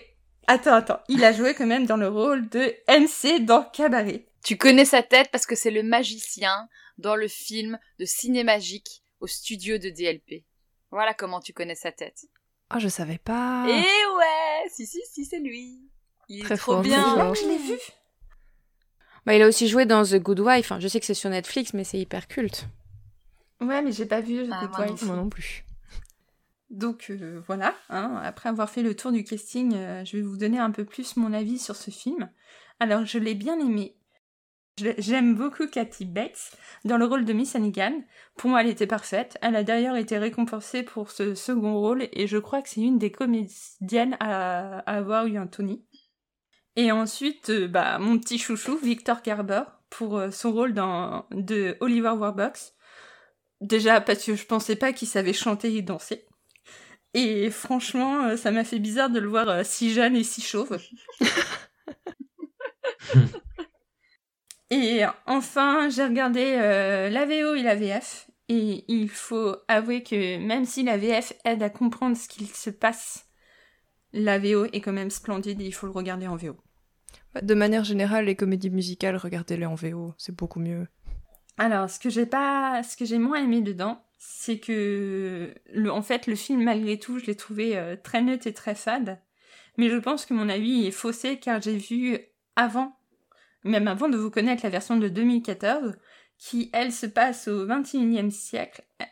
alors que celui-ci se passe au XXe siècle. Et euh, les acteurs qui jouent dans la version de 2014, on peut retrouver euh, Cameron Diaz par exemple, et plein d'autres. Et euh, en fait, ils sont beaucoup plus dans l'émotion et beaucoup aussi plus dans le dialogue. C'est plus une adaptation euh, de, de, la, de la comédie musicale en film, alors que le, ce film-là, c'est un copier-coller en fait. Donc il n'y a pas beaucoup de paroles, on est, on est vraiment dans les chaussons et, dans le jeu. Euh, par contre, faites attention si, comme moi, vous n'êtes pas si doué que ça en anglais, euh, vous devez choisir entre le regarder en VF ou le regarder en VO. Parce que si vous le regardez en VO sous-titré VF, ça ne fonctionnera pas. J'ai quand même un, un assez bon niveau d'anglais pour comprendre que euh, la chanson que donc, tu nous as fait écouter, ça veut pas dire que c'est une vie de chien. Ah oui, non, ils ont fait ce qu'ils ont pu. Hein. C'est ça. En fait, ils cherchent plutôt les rimes et l'intonation plutôt que, que, que la traduction euh, la, mot à mot. Et en fait, je pense que euh, sur les comédies musicales et sur euh, les films Disney, parce que ça m'est aussi arrivé sur La Belle et la Bête, les traductions VF en fait sont le mot pour mot de la version française et pas euh, la traduction anglaise en français. Je sais pas si je me suis fait comprendre, mais. Mais non, je vois ce que tu veux du dire. coup, du coup, ça crée un décalage quand on connaît un petit peu les deux langues. Bah moi j'ai eu le même problème que toi par rapport à la version de 2014, j'avais vu celle-là avant et je la trouve beaucoup plus moderne, beaucoup plus chouette, même si effectivement elle est plus éloignée de la version originale de Broadway, donc voilà, ça c'est à vous de choisir si vous voulez un truc plus proche du, du matériel original. J'ai eu du mal à m'attacher à Annie dans ce film-ci, je trouvais que l'actrice de 2014 était super chouette et celle-ci, je sais pas pourquoi, sa voix, euh, ça passe pas, il y a un truc qui m'énerve dedans, désolée. Mais bon, ouais, les autres personnages euh, sont chouettes, ils sont, ils sont bien mis en scène, ça reste... euh, ça, c'est vraiment le genre de film mignon à voir en famille, je trouve. Et euh, c'est encore une fois Rob Marshall à la réalisation, on aura compris qu'il a réalisé pas mal de films musicaux, et je trouve qu'il fait ça plutôt pas mal, parce qu'on sent, on sent qu'il y a un vrai respect de l'œuvre originale, on sent que c'est quelqu'un qui vient de Broadway, et donc oui, dans la mise en scène, dans la mise en valeur des chorégraphies aussi, je trouve qu'il fait ça très bien. Moi, je l'ai trouvée attachante, Annie, mais je crois que j'ai pas vu celle de 2014, donc peut-être que peut-être que c'est pour ça que si je la regardais, je serais d'accord avec toi. Mais euh, moi, j'ai trouvé effectivement que c'était un film avec une histoire très mignonne. Mais ce que j'apprécie le plus, ce sont les chansons, les musiques que je connaissais déjà avant, en fait. Je, sais pas trop comment, mais c'est vrai qu'elles sont tellement cultes, je pense que je connaissais déjà les musiques avant de voir le film. Pour les non-connaisseurs, je trouve qu'on ressent peut-être un peu trop le côté... Oh, trop. Non, moi je trouve pas que ce soit trop, mais on ressent énormément le côté Broadway et ça peut peut-être effrayer ceux qui sont pas forcément fans du genre. Après, euh, euh, tout à l'heure, on parlait si c'était accessible aux enfants. Celle-ci, pour le coup, est totalement accessible pour les enfants. Oui, clairement. c'est, euh, Oui, elle a rien vrai. d'effrayant. c'est vraiment une œuvre faite pour la famille, en fait. Là-dessus, il n'y a aucun doute. Bah, ce qui me fait penser, on parlait des castings d'enfants tout à l'heure. Annie, c'est de nouveau une comédie musicale où oui, là, ils engagent plein d'enfants, il n'y a pas trop le choix. Et pour revenir à ce que tu disais, Charline, euh, moi je sais pas si je connaissais les autres chansons avant de regarder la comédie musicale, mais euh, comme on a dit, It's a Hard Knock Life, elle a été reprise par, euh, par Jay-Z dans une de ses musiques assez connues. Je pense qu'on la mettra d'ailleurs ici euh, dans le montage et que les gens reconnaîtront facilement. Musique. Uh-huh.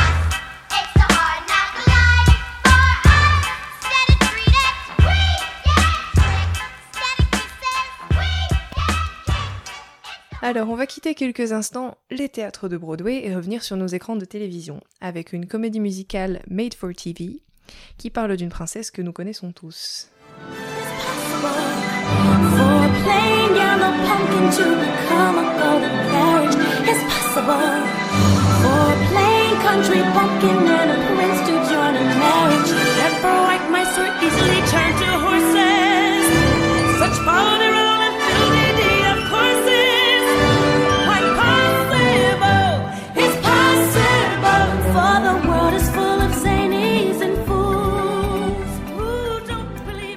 Nous allons parler d'une de mes passions, Whitney Houston. Ah, moi qui pensais que c'était les princesses Disney. Eh ben non, Whitney Houston est arrivée avant. Non, on va parler de la légende de Cendrillon. donc qui est en fait euh, une adaptation euh, non pas du, du du long métrage de Disney, mais de la comédie musicale de Richard Rodgers et Oscar Hammerstein. Euh, on va pas vous faire l'affront de vous réexpliquer l'histoire de Cendrillon, hein, tout le monde la connaît. Euh, mais euh, voilà, en fait, c'est une revisite euh, du conte de fées dans une version beaucoup plus moderne.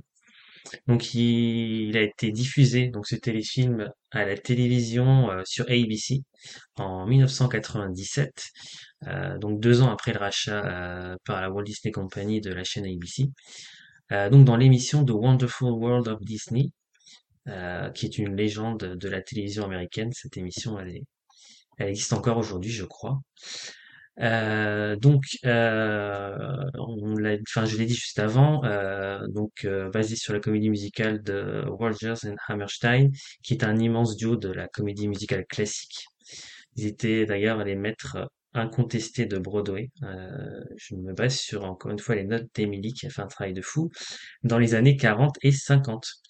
Euh, et d'ailleurs, l'une de leurs comédies musicales, Oklahoma, que vous connaissez peut-être, euh, a lancé l'âge d'or de la comédie musicale. Et ils sont aussi d'ailleurs à l'origine euh, de South Pacific, Le Roi et moi, ou La Mélodie du Bonheur. Je crois que quelqu'un va nous en parler après. Clem, non? Oui. Donc euh, cette comédie musicale n'a jamais été présentée à, à Broadway. Alors, Euh, correction, maintenant elle est jouée à Broadway, il me semble, depuis quelques années. Ju- Jusqu'à maintenant, c'est ce que j'allais dire. Jusqu'à maintenant, Excuse-moi jusqu'à maintenant, il n'y a pas de souci. Jusqu'à maintenant, elle n'a jamais été euh, présentée à Broadway, mais euh, plutôt sur la chaîne CBS. euh, et c'est Julie Andrews qui jouait euh, Cendrillon à l'époque, quelques années avant Mary Poppins et la Mélodie du Bonheur.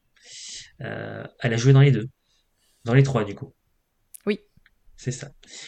Donc chorégraphie et mise en scène par, devinez, Rob Marshall, évidemment, euh, encore lui. C'est le nouveau Miranda, sais, il est C'est ça. Qui c'est qui veut créer une secte à son nom? Euh, donc 20 ans avant Hamilton, encore eux, le film revisite effectivement une histoire intemporelle hein, avec un, un casting euh, remarqué pour sa diversité. C'était d'ailleurs le but. Euh, Cendrillon effectivement joué par euh, Brandy, la chanteuse de R&B. Euh, moi, j'aime pas trop sa voix personnellement. J'ai pas, un- enfin, j'ai l'impression que je l'ai déjà dit, c'est vrai que j'aime pas la voix de quelqu'un, mais je trouve qu'elle a pas une voix qui qui envoie du, du bois, comme on dit. Ah, moi justement, j'aime beaucoup. Mais je crois que. Clémence était d'accord avec moi. Mais je crois qu'à côté, je crois qu'à côté de Whitney Houston, elle, elle fait, elle a du mal à faire le. Ah non, Ah, moi je trouve pas. que le duo est... va bien ensemble justement. Les deux, les deux voix se, allez, se mélangent très bien. Il y, a, il y a une belle harmonie entre les deux voix, je trouve. Et moi, j'aime justement le fait qu'elle a pas du tout une voix type comédie musicale, euh, contrairement à une Julie Andrews. C'est un style totalement opposé. Elle fait son truc. C'est c'est beaucoup plus pop, un peu euh, éraillé comme ça. Et moi, je trouve que ça fonctionne super bien. Elle- oui, c'est peut-être le côté éraillé qui, me- qui me gêne un peu, ouais. Mais d'ailleurs, à l'origine, le rôle de Cendrillon, le rôle titre devait être joué par Whitney Houston elle-même. Euh, mais le projet, euh, en fait, a émergé au début des années 90. Mais il s'est pas fait tout de suite. Et ensuite, euh, Whitney Houston est devenue maman. et elle voyait plus trop jouer le rôle de Cendrillon. Elle avait passé l'âge. Et donc, du coup, elle a, pris le rôle de la marraine la bonne fée. Euh, le prince, lui, est asiatique. Il est joué par Paolo Montalban. Et euh, la reine est jouée par euh, une actrice inconnue, Whoopi Goldberg. non, bien sûr, star de Sister Act notamment. Et on retrouve aussi la star de Broadway Bernadette Peters dans le rôle de la méchante belle-mère et Thomas Garber aussi, comme tout à l'heure, qui a joué, donc on a dit dans euh, dans Alias et, et je sais plus ce que tu as dit tout à l'heure Linda, mais dans plein d'autres, dans Titanic. Titanic. Titanic, Et Annie. pardon. Et Annie, et il a fait plein de trucs. Euh, donc, euh, cette, euh, enfin, ce téléfilm a remporté un Emmy Award et il a rassemblé euh, 60 millions de téléspectateurs à sa première diffusion aux États-Unis. Donc, euh, en France, il est pas très connu. Moi, je l'avais vu il y a très longtemps. Il était passé, je crois, euh, comme ça à la télé. Euh, étant fan de Whitney Houston, je l'avais regardé, mais euh, en fait, aux États-Unis, il est extrêmement euh, connu et regardé et diffusé très souvent. Euh, donc euh, pourquoi il faut le regarder? Euh, Parce que il y a Whitney Houston. Non, je déconne. Mais le film est. Mais pourquoi t'es aussi fan de Whitney? En fait, depuis que j'ai 7 ans, je sais pas pourquoi, 7-8 ans, je sais pas, un jour je l'ai vu à la télé, j'ai entendu sa voix, et mais c'est bizarre pour un petit garçon de 7 ans, mais je, suis- bah, je suis devenu fan de Whitney Houston depuis. Et depuis, j'ai suivi sa carrière jusqu'à sa fin tragique, mais, mais ouais, j'ai une passion pour Whitney Houston. Je ne sais pas pourquoi. Voix. mignon. Mais qui n'est pas fan de Whitney Houston? Bah moi, sans plus. Hein. Oui, voilà. C'est vrai? Chacun ses Oh passions, c'est son Lin-Manuel Miranda à lui, on lui C'est ça, exactement. Je ne juge pas du tout, mais quand j'entends qui n'est pas fan, bah moi, c'est très sans plus. Mais, mais surtout qu'en France, elle, a- elle a pas, enfin, elle est connue, mais euh, voilà, c'est pas non plus euh, une référence, mais voilà, moi je, je suis fan. Donc bref, pourquoi voir Cendrillon, enfin cette version en tout cas de, de Cendrillon, euh, parce que ben elle sent bon euh, les années euh, fin 90, début 2000, euh, avec un côté un peu kitsch et des effets spéciaux. alors les effets spéciaux, parlons-en. Ils sont pour moi, je vois que tu as mis ils étaient un peu datés. Moi, je suis allé jusqu'à euh, qualité assez médiocre des effets spéciaux. hein. Ouais, ils ont très mal vieilli, oui. Les apparitions de la, de la marraine, la bonne fée, aussi belle Whitney Houston soit-elle, ne sont pas toujours du meilleur goût. C'est très chelou, notamment à la fin, enfin, fait, on dirait qu'elle vole, mais elle vole pas vraiment. Bon, c'est une question de budget parce que tu regardes les, les descendants aujourd'hui avec. euh, Bon, je ne vais pas spoiler, mais enfin, il y a des effets spéciaux dans Descendants, notamment dans le 2, qui font très très cheap, je trouve, pour un. Disney. Donc, il y a, il y a un côté kitsch parce qu'il a mal vieilli, mais je pense que même aujourd'hui, le budget est pas là pour euh, ce genre d'effets spéciaux dans un téléfilm. Mais je trouve qu'il a mal vieilli que niveau effets spéciaux pour le reste. Bon, alors les costumes, euh, moi je trouve que les costumes sont, sont pas mal, Euh, un peu datés sans doute, mais ils, ils passent. Moi, j'aimerais Euh, émettre un avis spécial sur la pantoufle de verre, qui est affreuse. C'est- un bout de plastique, quoi. On sent qu'on est arrivé à la fin, personne n'y avait pensé, ils ont fait ce qu'ils ont pu. Le reste des costumes, effectivement, il y a un côté un peu kitsch, mais ils sont sympas, ça fonctionne Ouais, ils bien. sont sympas. Mais alors, je sais pas, pour le vêtement, enfin, entre guillemets, vêtement le plus important du film, faites un effort, quoi. Ouais. Ah ouais, ça sent le plastique de très très loin. hein. Ah oui. Je sais pas pourquoi ils l'ont laissé comme ça, ouais, je, je ne sais pas. Euh, voilà. Sinon, les, bah, les décors, je trouve que les, les décors sont vraiment, sont vraiment magnifiques, mais ça s'explique sans doute par un budget quand même. On dit qu'ils n'avaient pas de budget, mais 12 millions euh, de dollars Ah oui, pour même. ce téléfilm. euh, qui, ouais, d'ailleurs, apparemment, c'est un des téléfilms qui a bénéficié du plus gros budget. Alors, je sais pas si c'est dans l'histoire, euh, mais en tout cas, euh, un budget. À mon avis, tout très- l'argent est allé au salaire de Whitney Houston et il y avait je- plus pour faire la pantoufle de Je pense. Ça doit être ça, clairement. Euh, sinon, oui, les, les scènes chorégraphiées sont, sont vraiment magnifiques, notamment la scène euh, de l'ouverture du bal. Euh, où, voilà, ici, encore une fois, on est sur, il y a, il y a beaucoup de, il y a beaucoup de performeurs, donc ça, ça a un impact fort. Euh, le casting, bon, euh, Whitney Houston, je l'ai déjà dit, Whoopi Goldberg, euh, Victor Garber, euh, voilà. Donc, euh, pour la petite histoire, à la sortie de Disney+, il n'y avait pas la légende de Cendrillon et j'ai vu que la chanteuse Brandy, donc qui joue Cendrillon, a, a pas mal milité pour qu'il y soit parce qu'elle voulait d'une part rendre hommage à Whitney Houston, mais aussi euh, pour le symbole qui représente en fait dans la démarche de représentativité euh, des diversités de Disney qui euh, avait déjà commencé en fait déjà fin des années 90 finalement euh, dans cette démarche et qui continue encore aujourd'hui. Et une dernière anecdote, mais je vais passer pour le fan de Whitney Houston, c'est horrible. Euh, en fait, elles ont une histoire commune forte puisque euh, c'est d'ailleurs la marraine dans le métier de Brandy. Et 10-12 ans après, elles ont fini par devenir belles sœurs parce que Whitney Houston a fini sa vie euh, aux côtés de, du frère de Brandy. Voilà, c'était pour la petite anecdote. Donc euh, moi j'ai bien aimé et je le conseille. euh, je le conseille. Après, il faut le regarder effectivement avec un œil. euh, Avec un amour pour le vintage. Ouais, voilà, voilà, c'est ça. Et, et le plastique, parce que, Oui, le plastique. parce que le plastique est présent dans la, la pantoufle. Moi, j'ai bien aimé que le film se moque à certains moments un petit peu de, de l'esprit Disney et du dessin animé. Hmm. J'avais en tête une, une blague de Whitney qui apparaît dans son costume extrêmement kitsch, encore une fois, de, de la Bonne Fée, et qui lui dit Bah quoi, tu préférais une vieille femme en tutu? Dis, Ça sent un peu le Disney, ça. Et, euh, et j'avais noté comme dernier truc, je trouve que le prince est une, allez, on dirait une version masculine de Jasmine. Il y a énormément de rapprochements à faire, euh, sans, enfin, et sans spoiler. Il se déguise pour aller à la rencontre du peuple. Il répète à tout le monde que non, il veut se marier par amour, qu'il ne veut pas se sentir comme le premier prix du bal de machin. Pendant tout le film, je me disais mais c'est Jasmine quoi. Ouais, moi je, je l'ai regardé donc euh, hier pour pouvoir me faire un avis, puisque euh, Cédric ne tarissait pas d'éloges sur Whitney. je vous ai saoulé avec ça. Et euh, bah, moi je, je l'ai trouvé, je l'ai trouvé assez sympa, comme vous dites, un petit peu kitsch, mais il y a une chose qui m'a énormément marqué, c'est l'utilisation de l'univers des œuvres de Gustav Klimt. Donc si vous avez, quand vous le reverrez, ou ceux qui n'ont pas encore vu et qui veulent le voir, vous ferez attention au décor, etc. Il y a vraiment une utilisation, euh, allez, de, ouais, de cet univers comme ça, la façon dont euh, il, y a, il y a des formes un peu colorées, des cercles, etc. Ça fait vraiment penser à certaines œuvres de Gustav Klimt, les dorures, etc. Euh, alors pour les costumes, et les looks, je trouve ça super intéressant parce qu'il y a, allez, il y a vraiment un croisement de deux époques. Donc il y a l'inspiration un peu moyenâgeuse, Cendrillon, tout ça européenne. Et alors c'est vraiment pepsé par les coupes et les tombées, mais typiques des 90s. Euh, bah, tu remarques, on remarque ça surtout sur les silhouettes de Cendrillon parce que sa robe, euh, sa robe donc pas sa robe de bal, hein, sa robe de, Cendrillon. Elle est un peu baggy comme ça, elle, elle, porte des chaussures godillot, elle a les cheveux tressés. T'as l'impression de, de, voir Lauren Hill euh, version Disney, quoi, en fait. Et puis aussi, je trouve, moi, que Brandy, elle a une voix absolument magnifique. Elle a un super beau vibrato. Elle a un souffle comme ça dans son timbre. Ça la rend euh, super particulière et, moderne, en fait. Et euh, bon, après, Whitney, euh, c'est Whitney et elle chante absolument euh, magnifiquement bien aussi. Hein. Je ne fais pas une comparaison entre les deux voix qui est la plus belle parce que je trouve qu'elles se, elles se complètent parfaitement quand elles chantent à deux.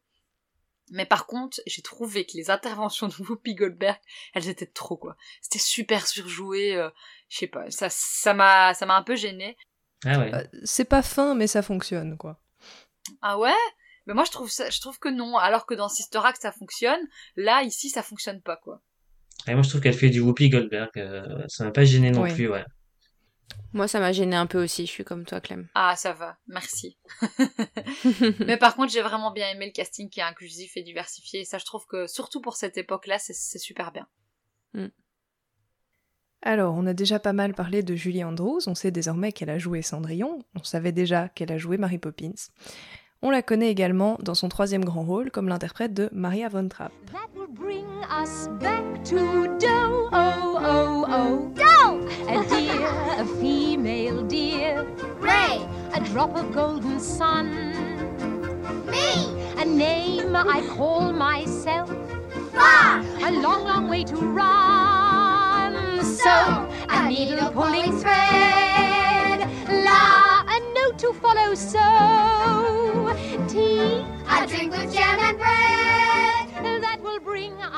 Oh ouais, non mais j'adore cette chanson. À chaque fois que j'entends cette chanson, ça me met en joie.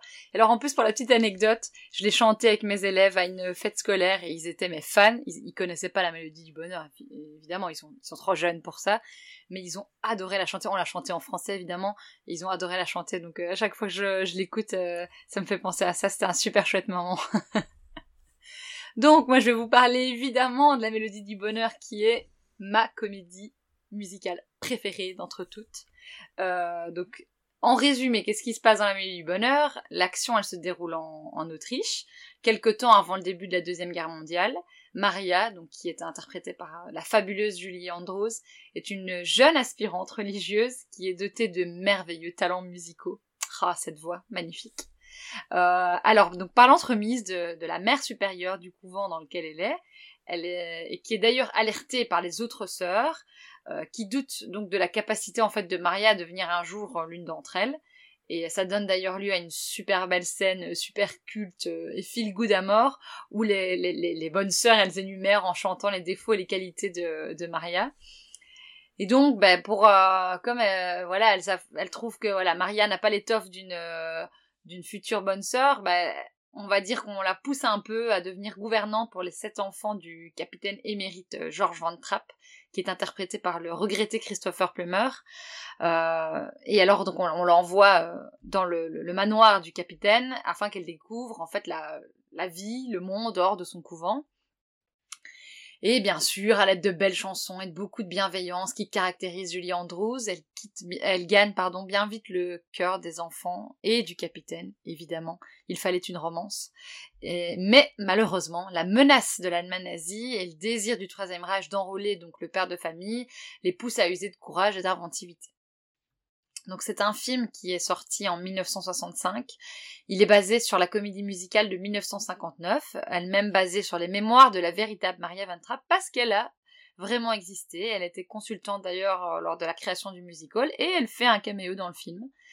Euh, Et c'est aussi après le film allemand donc dit Trapp Family de 1956 que l'idée d'une comédie musicale adaptée à Broadway est née. Euh, elle a été écrite et composée par Rogers et Hammerstein, donc on les a cités euh, tout à l'heure euh, pour la légende de Cendrillon. Et c'est La Mélodie du Bonheur qui est leur dernière collaboration. Le scénariste et le producteur de La Mélodie du Bonheur, ils ont été convaincus par Julia Andrews, comme s'il fallait être convaincu par Julia Andrews. Hein, entre nous. Ah, D'ailleurs, je viens de m'inscrire à une playlist Julie Andrews que j'écouterai demain toute la journée, je pense. Donc ils ont été bah, convaincus par elle après avoir visionné des extraits du film de Mary Poppins euh, dans les studios Disney parce qu'il n'était pas encore sorti. Et euh, bah, un an après la, sortie de Mary Poppins, La Mélodie du Bonheur euh, sort également. Et bah, grâce au rôle de l'incroyable nurse, Julie Andrews a été propulsée vraiment au rang d'une véritable star. Et ces deux films d'ailleurs qui sont les deux plus gros succès cinématographiques de la décennie. Et il ne peut en être autrement de toute façon. Euh, et alors, bah, Julia Andrews, elle a, elle a reçu un Oscar et un Golden Globe pour son rôle de Mary Poppins. Et elle avait déjà fait des étincelles à Broadway dans une autre comédie musicale culte qui s'appelle My Fair Lady, euh, qui a été ensuite adaptée au cinéma avec notamment l'intemporel Audrey Hepburn. Cet Oscar, d'ailleurs, pour la petite anecdote, c'était un peu la revanche de Julie Andrews parce que quand ils ont parlé de donc d'adapter My Fair Lady, en général, on considère quand même de prendre l'actrice qui a joué le rôle à Broadway pour le reprendre dans le film. Et si je me souviens bien, dans ce cas-là, ils n'ont pas voulu parce qu'ils trouvaient que Julie Andrews n'était euh, pas assez photogénique Ouais. ou un autre argument du genre. oui, si c'est ça. Elle était pas assez belle, ouais. Voilà, et du coup, euh, ben, l'année où My Fair Lady a été euh, nommée aux Oscars, donc le film, Julie Andrews a eu son Oscar pour Mary Poppins, et c'était un peu sa revanche à côté d'Audrey Hepburn qui n'a même pas été nominée, quoi. Et toc Non pas qu'on n'aime pas Audrey Hepburn, mais. Non, non, j'adore Audrey Hepburn. hein.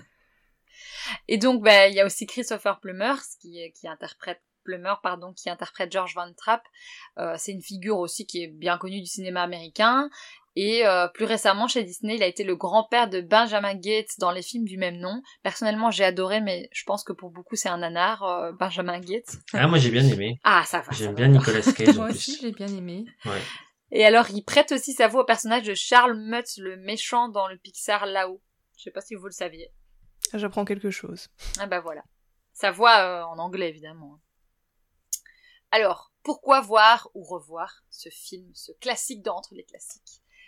Bah, C'est un film euh, vraiment feel good, ce qu'on appelle un feel good movie, malgré l'évocation de la Deuxième Guerre mondiale. Euh, c'est vraiment le film par excellence à regarder en famille. Les musiques sont cultissimes, elles entraîneront à coup sûr n'importe qui.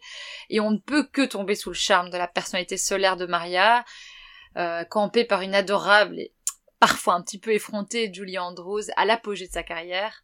Et bah, le film, il est à voir rien que pour le talent de cette actrice, qui est quand même une figure incontournable de chez Disney, quoi.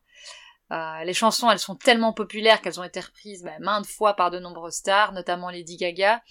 Mais c'est aussi dans une autre comédie musicale absolument magnifique. Je suis sûre que vous serez tous et toutes d'accord avec moi.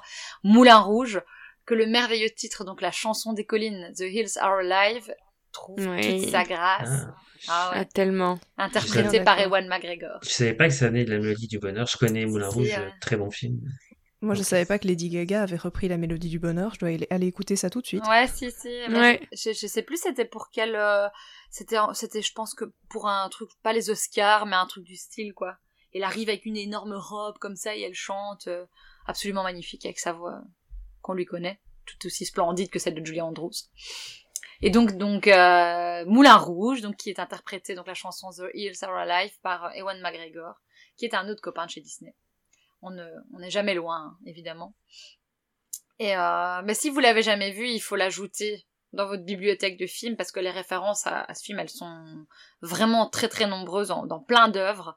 Et euh, en plus, on, on ne peut résister un peu à ce charme euh, suranné des images, les clichés qui sont tout à fait d'époque, et alors à la beauté vraiment incroyable des paysages montagneux d'Autriche. Pas besoin, je pense, de vous dire que La Mélodie du Bonheur fait partie de mes films préférés de tous les temps. Et je pense que vous l'aurez compris en m'écoutant chanter ses louanges. Je suis assez d'accord que c'est effectivement un bon film familial euh, à voir ensemble un dimanche après-midi, typiquement. Bon, attention quand même qu'il dure trois heures, donc si c'est avec des jeunes enfants, faites-le en Avec l'entracte. Voilà. oui, c'est vrai qu'ils ont mis une entracte dans le film. Mais ouais, moi le seul truc qui m'a un peu, euh, j'irais perturbé, en fait j'avais vu une version live de la comédie musicale avant de voir le film. Je trouve que c'est moins choquant dans le film, mais on le retrouve quand même. C'est que, euh, je dirais les, deux tiers du film sont vraiment sur un ton très léger, insouciant, un peu bah, la Mary Poppins en fait, euh, avec la nounou qui s'occupe des enfants, etc. Et sur la fin du film, on bascule sur la menace de l'Allemagne nazie et ça devient tout de suite beaucoup plus sombre et dramatique. Je trouve que dans le film, c'est amené plus en douceur, mais dans la comédie musicale originale, j'ai l'impression que ce basculement est vraiment très soudain et sur la toute fin, et ça peut surprendre quand même. Ouais, moi j'avais totalement oublié en fait cette partie sur l'Allemagne nazie. J'ai revu le film du coup pour préparer l'épisode, mais je l'avais déjà vu euh, quand j'étais quand j'étais jeune. Et en fait, ouais, je me j'ai réalisé que je me souvenais que de la première partie très légère, des chansons. euh, euh, mais ça m'a pas ça m'a pas perturbé là. Mais après je l'ai regardé en, plusieurs fois parce que j'avais pas trois heures euh, sous la main. Et malgré ça, du... mais malgré ça a duré, je trouve que c'est vraiment un classique et un feel good movie, donc euh, faut vraiment le voir. Le film suivant, avant de passer aux deux séries, est un petit peu inclassable. En fait, on peut appeler ça un hybride, à la fois un mélange de dessin animé et de spectacle live. Mais ne vous inquiétez pas, on fait pas un trop grand saut dans l'inconnu, vous allez tous reconnaître l'extrait qui arrive. Unfortunate souls in pain, in need. This one longing to be thinner, this one wants to get the girl, and do I help them? Yes, indeed. Those poor unfortunate souls, so sad, so true. They come flocking to my cauldron, crying, Silvers and please, and I help them. Yes, I. Et là, je me retrouve transportée à DLP pendant le spectacle d'Halloween. Oh. Mais tellement. Bon, obligé, vous avez reconnu la voix d'Ursula, ou en tout cas sa chanson. Et en effet, le film dont on va vous parler maintenant, c'est La Petite Sirène. Mais alors attention, La Petite Sirène live, et pas le film de Rob Marshall qui n'est pas sur Disney Plus en avant-première, puisqu'il s'agit, comme Émilie l'a dit, d'une émission un peu hybride qui a été euh, réalisée pour célébrer le 30e anniversaire du film et qui mélange des extraits du dessin animé avec des performances live sur les chansons. Alors c'est très particulier, j'avais jamais vu ça avant, je sais pas vous si vous connaissiez euh, ce concept. Ça m'a l'air d'être un concept très à part, effectivement. Parce que Ouais. même, il y a un autre concert sur Disney+, c'est euh, Coco, les coulisses de la musique. Mais là, ça n'a rien à voir, c'est vraiment un concert où ils reprennent Oui. les chansons et puis des chansons traditionnelles mexicaines. Et moi, je m'attendais à voir ça en, en lançant La Petite Sirène. Et ouais, c'est très particulier. Pas du tout. Ben non, en fait, on a bien une, on a une scène, on a le public, puis on a un écran derrière la scène et on a le dessin animé. Puis de temps en temps, au lieu d'avoir la scène du dessin animé, euh, version dessin animé, quoi, on a euh, une scène en live par, avec des acteurs. Donc c'est c'est assez particulier euh, au départ. Mais Ah, c'est euh, perturbant. Moi, j'ai essayé de le regarder avec ma fille, parce que ma fille adore la petite sirène, évidemment. Et elle avait vu qu'il y avait la petite sirène en tapant petite sirène. Et en fait, euh, elle a voulu mettre ça. Je lui sûr, on l'a mis. Et en fait, ça l'a perturbé, cette histoire de, un peu double, ouais. Et donc, elle a remis réponse. Et voilà. Donc, on est reparti sur réponse exactement. Mais, euh, mais j'ai vu un petit peu, mais euh, ça a l'air bien. Bah moi j'ai plutôt bien aimé au final. Euh, pour info ça a été diffusé le 5 novembre 2019 sur ABC et du coup on l'a découvert sur Disney Plus en France et en Belgique euh, à la à l'ouverture de Disney Plus. Donc euh, comme on disait c'est surprenant au premier abord surtout parce que les transitions sont assez étranges entre on regarde le dessin animé et hop, maintenant on passe à euh, une petite sirène qui arrive du plafond en, nageant. Mais, euh, mais je trouve que pour moi ça fonctionne bien et si on aime le dessin animé, on passe un bon moment. Moi ça a été le cas. Niveau casting, on retrouve quand même quelques têtes connues. Alors je suis désolée, je vais très mal prononcer Oily Cravalho, euh, qui est la voix de Vaiana en Ariel, Queen Latifah en Ursula, ou encore Shaggy en Sébastien, pour le plus grand bonheur d'Émilie. J'ai pas compris ce choix. L'entièreté du casting est géniale, mais alors pourquoi Shaggy? Non, mais alors moi, je suis une grande fan de Shaggy. Ah, il semble bien qu'il y a quelqu'un qui était fan de Shaggy. Je savais plus qui c'était. C'était toi, c'est vrai. C'est moi, je suis allée le voir en concert il y a, il y a 4 ans, je crois. Mais Je Shaggy, suis- d'accord, mais Shaggy en Sébastien, est-ce qu'on est sûr? Bah, avec sa petite, son petit costume en cuir rouge, là, c'était pas mal. J'ai vu qu'à la base, il devait avoir des pinces. Et euh, en Ouais. fait, à la répète, ils ont trouvé ça trop ridicule et finalement, il a Ah fait bah, Et blague. du coup, il reste juste ce costume rouge dans une matière un peu chelou qui fait pas tellement crabe, mais on sait que c'est un crabe. Enfin, Putain, Shaggy, Shaggy Ouais. avec des pinces, j'aurais voulu voir ça. regarder les images. Ah, c'est, c'est particulier. Mais en vrai, il y a un petit côté un peu kitsch que moi j'aime bien. Euh, je trouve, euh, il se enfin, en fait, ça fait que ça, comme si ça se prenait pas au sérieux, et du coup, je pense que c'est pour ça aussi que ça marche. ouais. Parce que si c'était trop sérieux, euh, on il y aurait vraiment un gros décalage. Non, moi je trouvais ça sympa. J'ai beaucoup aimé les performances live sur les chansons, du coup, puisqu'il y a, euh, donc il y a celle du dessin animé, plus deux chansons de la comédie musicale ajoutées qui nous permettent d'entendre Eric chanter. Et du coup, j'ai passé un très bon moment. On sent qu'ils n'ont pas un budget très élevé, ou ils ont tout mis dans Shaggy peut-être. mais, euh, mais je le recommence, je le recommande fortement en attendant de voir le vrai live action qui devrait arriver bientôt quand même euh, sur nos cinémas. Puis Queen Latifah, quand même. Elle envoie Oui. du, du lourd, Queen Latifah.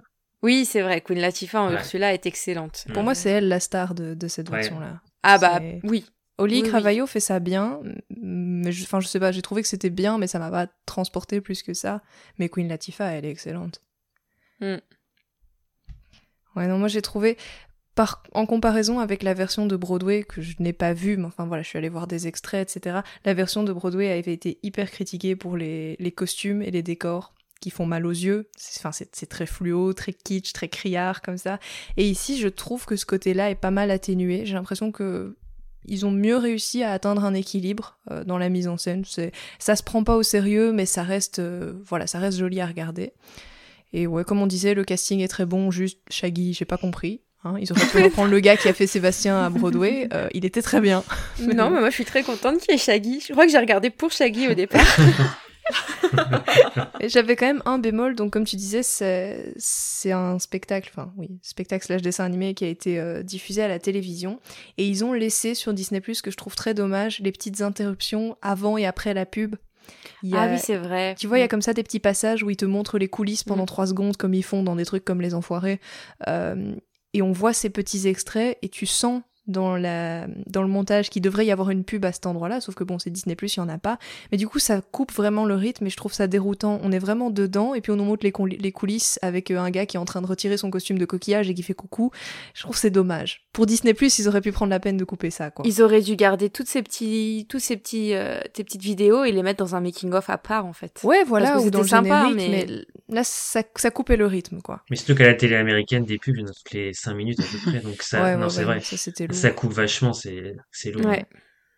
Mhm. Mais je pense au total avoir un spectacle entièrement en live, ça aurait été. Enfin, moi je, je ressentais ça en regardant le truc. Je me disais ah, c'est dommage qu'ils aient pas tout fait en live, les dialogues, etc. Il y avait vraiment moyen, mais bon. euh, apparemment le spectacle avait déjà été repoussé plusieurs fois parce qu'il n'y avait pas le budget. Donc voilà, je pense qu'ils ont. Le 30e anniversaire est arrivé et ils ont tenté un truc avec le budget qu'il y avait. Mais bon. Mais honnêtement, à la limite, même si vous skippez les parties dessins animés, je trouve que les scènes live sont chouettes à voir, on passe un bon moment. Voilà, c'est des musiques que tout le monde aime bien, donc euh, c'est assez réussi. Totalement. Totalement. Alors maintenant qu'on a exploré ces grands spectacles et ces classiques de Broadway, on va terminer notre sélection en vous présentant deux séries sur le thème des comédies musicales. Alors, pour l'extrait musical qui arrive, attention à vos oreilles. When I'm stuck with a day that's gray and lonely, I just stick up my chin and grin and say, oh, the sun will come out tomorrow, so you gotta hang on till tomorrow. I'm, I'm off. I'm on the wrong tune because I've drunk too much.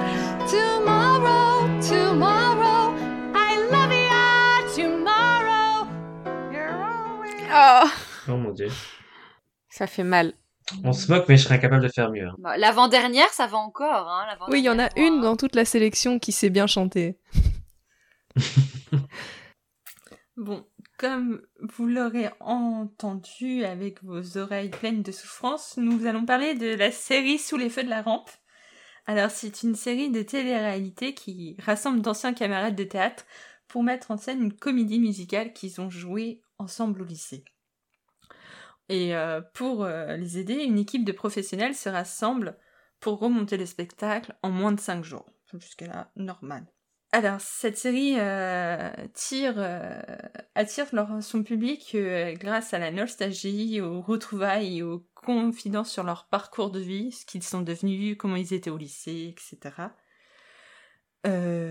Pourquoi j'ai aimé cette série Euh, bah, Parce qu'on se retrouve au cœur de la vie américaine, en fait. Euh, elle est souvent enjolivée sur les séries et sur les films. Et euh, ici, elle devient plus concrète puisque c'est tourné sous un- une sorte de reportage télé-réalité, on sait pas trop. et, et aussi parce qu'elle permet de découvrir des comédies musicales que je ne connaissais pas ou de redécouvrir des comédies musicales que je connaissais déjà. En tout, sur les 12 épisodes, j'en connaissais que 4. Il faut vraiment que je m'améliore sur ce point. C'est déjà pas mal, c'est parce que, enfin, je les ai pas encore tous vus, mais dans les titres, il y en a pas mal, c'est des... C'est très américain, quoi. Je veux dire, c'est des trucs qui sont pas du tout connus ici, que moi non plus je connaissais pas, ou alors que de nom. euh. Donc t'inquiète pas, c'est pas mal. Bon, ça va alors, je m'inquiète pas trop. Mais avec euh, toutes celles que je vais découvrir euh, aujourd'hui grâce à vous, je pense que je serai au taquet de la comédie musicale. Premièrement, euh, ce qui ne m'a pas plu, c'est qu'il ne faut pas aller voir cette série pour aller voir Kristen Bell. En fait, elle apparaît qu'une seule minute ou deux euh, dans les épisodes et elle fait un tout petit passage rapide en live dans la télé-réalité juste dans le premier épisode et après c'est tout. Donc euh, franchement, n'allez pas voir pour Kristen Bell. C'est elle qui produit, je crois. Bah, c'est c'est l'hameçon de cette série, hein, parce que tu vois sa, sa photo en grand euh, sur, la, sur le- la page Disney Plus Ouais. de la série, c'est la série machin avec Kristen Bell, et oui, non. euh, moi, je me suis fait avoir comme ça. hein. Ouais, moi aussi. Idem. Ça marche. Ouais, moi aussi. ouais. Euh, je je l'ai pas non- aimé non plus parce qu'en fait je me suis pas sentie concernée, je suis pas le public cible. Je pense qu'elle s'adresse plus à un public américain qui a vécu et qui a grandi dans ce type de lycée. Enfin, dans un lycée public, hein, un type de lycée, c'est c'est tout simplement le lycée public. Et euh, justement, qui ont cette culture et qui peuvent être nostalgiques face à, à cette petite euh, remontage de spectacle. Euh, J'en ai vu 6 sur 12. Et évidemment, mon épisode préféré, c'est celui d'High School Musical. Bon, bah voilà. Après le Titanic et Hamilton, moi, c'est High School Musical. Comment vous dire euh, Je l'ai regardé hier et j'ai chanté pendant deux heures toutes les musiques. Oh. Et ils étaient pas trop mal. hein. Franchement, s'il y a un épisode à regarder, c'est celui-là. Bah moi comme toi, je j'ai pas énormément adhéré. En fait, euh, j'ai été happée aussi par Kristen Bell, voilà. Et euh, au final, j'ai trouvé ça sympa au début, puis je me suis vite lassée. C'était très redondant. En fait, j'ai dû voir euh, deux ou trois épisodes, puis je me suis rendu compte qu'en fait c'était toujours la même chose. Et moi, j'ai besoin vraiment du temps pour m'attacher aux personnages, aux caractères. Et là, du coup, je me suis pas attachée aux camarades, à leurs histoires perso. Donc j'étais contente de revoir des chansons de comédie musicale, des scènes et tout, mais c'était pas vraiment tout, c'était pas trop axé sur ça. Et puis comme on l'a dit, ils chantent pas non plus super bien. Donc euh, non, je j'ai arrêté et je pense pas que je regarderai la fin. Est-ce que tu as vu celui de High School Musical? Non, mais je pense que je suis une moins grande fan d'High School Musical que toi, donc moi j'ai été Non. voir. Alors, Non, mais vas-y. moi j'ai été voir les épisodes euh, des des mince euh, des comédies musicales que je connaissais et que je préférais, tu vois, comme toi t'as été vers High School Musical, moi j'ai été vers euh, mes chouchous à moi et euh, je me suis dit si même avec eux je trouve ça bof euh, voilà. Hmm. C'est juste que sur High School Musical, en fait, il y a un petit, une petite carte émotion qui est plus euh, sensible. Alors, pas tant parce que c'est School Musical et que j'adore cette comédie. C'est euh, c'est surtout qu'en fait, euh, dedans, il y a eu un événement tragique au lycée. Il y a une fille qui a pas pu représenter Gabriella, la, la, Mhm. la comédienne principale. Et en fait, elle, dix ans plus tard, elle peut jouer justement ce rôle. Et il tire vachement là-dessus. donc, D'accord. c'est le seul épisode un peu sensible qui, euh, qui ne tire pas sur la nostalgie, mais vraiment sur, euh, la construction ou sur lequel on peut s'attacher euh, éventuellement à, une des personnes qui, qui est dans le, spectacle. Moi, je suis pas d'accord avec toi. J'ai l'impression, justement, et c'est peut-être un des trucs qui m'a dérangé, parce que j'ai bien aimé la série, hein, euh, de manière générale. Dans chaque épisode, ils arrivent à te trouver un moment où on va tirer sur la corde sensible, et tu sens à la limite que c'est forcé. C'est-à-dire que j'ai trouvé dans chaque épisode, soit euh, il y en a un qui a eu le cancer et qui te parle en pleurant face à la caméra de comment il a surmonté le cancer, ou alors euh, t'en as deux qui ont eu une séparation difficile au lycée et qui vont parler en pleurant face à la caméra de oh il m'a quitté pour machin. Enfin, je dis pas que c'est pas triste, hein, mais euh, je trouve ça dommage. C'est peut-être le point que je trouve dommage là-dedans, c'est que c'est construit à l'américaine et tu sens que dans chaque épisode, il faut un moment larmoyant et il faut un moment de oui, il a surmonté des épreuves et machin. C'est peut-être le seul truc que j'ai trouvé un peu dommage, quoi. Oui, totalement. mais, mais à part ça, moi j'ai bien aimé. Enfin, je suis au milieu du 5 là actuellement et euh, moi je trouve ça touchant. Je trouve qu'ils arrivent à le monter. Enfin, bon, Charline, du coup, apparemment t'as pas ressenti ça. Moi j'ai trouvé que avec le montage, j'arrivais à m'attacher assez vite à eux, et je trouve ça assez touchant de voir ces, ces anciens camarades qui se retrouvent tellement d'années après, c'est marrant de voir comment chacun a évolué, etc. Et je trouve qu'on a toujours un peu cette réflexion de se dire, tiens, et si moi je faisais pareil avec ma classe maintenant, ça ressemblerait à quoi? Mais euh, non, moi j'étais dedans, je m'attache assez vite au personnage. Je trouve ça très drôle de constater qu'à chaque fois, il y en a en général un qui a continué euh, dans cette voie-là et qui a fait une carrière en tant qu'acteur, et les autres qui savent plus du tout chanter, qui savent plus du tout danser. C'est, ça donne un, résultat qui est pas du tout, enfin qui est très bon enfant, quoi, qui est mignon, et puis on voit les réactions de leur famille à la fin qui sont toujours très chouettes, je trouve. Il y a, il y a une énergie on... Ils filment beaucoup les coulisses aussi de chaque comédie musicale. On sent un peu l'énergie de créer un spectacle ensemble que je trouve super chouette, qui m'a rendu nostalgique euh, de tout ça. Donc, ouais, moi j'ai bien accroché. Euh, moi, pour la petite histoire, en fait, euh, avec notre troupe de théâtre, on nous envoyait en Turquie pour monter un spectacle en 7 jours. Et euh, pour le coup, je me suis totalement retrouvée euh, avec euh, la metteur en scène qui disait Allez, allez, il faut faire plus énergique là, dans 3 jours, c'est le spectacle, il faut y aller, il faut y aller et tout. Et franchement, ça se passe un peu comme ça et ça m'a rendu vachement nostalgique sur la manière de monter en scène, hein, pas sur le côté lycée et tout ça, parce que personnellement, j'ai pas envie de revoir mes anciens camarades de lycée. Non, mais c'est plus que ça donne envie de retourner sur scène, effectivement. Que tu vois toute l'énergie de créer un projet comme ça ensemble. Mais moi, tu vois, je pensais que j'étais un peu le public cible, alors pas pour le côté euh, comédie musicale, mais plus pour le côté euh, très culture américaine, c'est vraiment un truc qui me plaît. Et euh, il y a eu l'effet, euh, enfin comme tu as dit, euh, l'effet hameçon avec Kristen Bell, hein, j'avoue. Donc un effet curiosité. Euh, j'ai vu que deux épisodes au final. J'ai regardé ça au tout début de Disney+. Euh, j'ai regardé l'épisode 2 qui est sur La Belle et la Bête et l'épisode 10 qui est l'épisode préféré euh, de Linda, euh, qui est sur High School Musical. Et euh, parce que c'était les deux que je connaissais, les autres, j'avoue que je les connaissais pas. Et euh, bah ouais, bah j'ai j'ai trouvé ça plutôt sympa, mais euh, assez rapidement, ouais, je me suis lassé comme euh, comme Charline, et j'en ai pas regardé d'autres aussi parce que euh, j'ai pas de moi de souvenir dans mon histoire de de de de de, de montage de, de de comédie musicale ou de théâtre au lycée, du coup ça me parle peut-être moins. Voilà, je trouve qu'on fait vite le tour du concept et une fois qu'on a vu un ou deux épisodes, euh, voilà, on sait comment ça va se passer et, moi ça m'a pas donné envie d'aller plus loin. Et on voit pas assez Kristen Bell, donc euh, Mais c'est vrai que là-dessus, je suis d'accord avec vous, le concept est toujours le même. Donc effectivement, euh, moi je pense que je regarderai les 12, mais je me sens pas pressée de tous les regarder à la suite. Mais je pense que votre méthode est pas mal de soit regarder ses comédies musicales préférées, enfin les épisodes qui concernent ses comédies musicales préférées, ou alors ça peut être un moyen d'en découvrir une autre. Euh, je sais pas si c'est le meilleur moyen parce que moi je m'attendais vraiment à voir en, en cliquant sur le premier épisode à voir beaucoup de, de spectacles et de moments sur scène etc et en fait finalement ouais sur les dix dernières minutes de l'épisode on voit le résultat et toute la partie avant c'est beaucoup on parle on se retrouve on présente sa vie d'avant etc donc mais bon si vous voulez pas regarder toute la comédie musicale ça peut être un moyen euh, je dirais par la petite porte euh, de voir à quoi ressemble un spectacle que vous connaissez pas alors on va terminer cet épisode, parce qu'on est déjà à deux heures, avec une dernière série qui nous plonge cette fois-ci dans les coulisses de Broadway.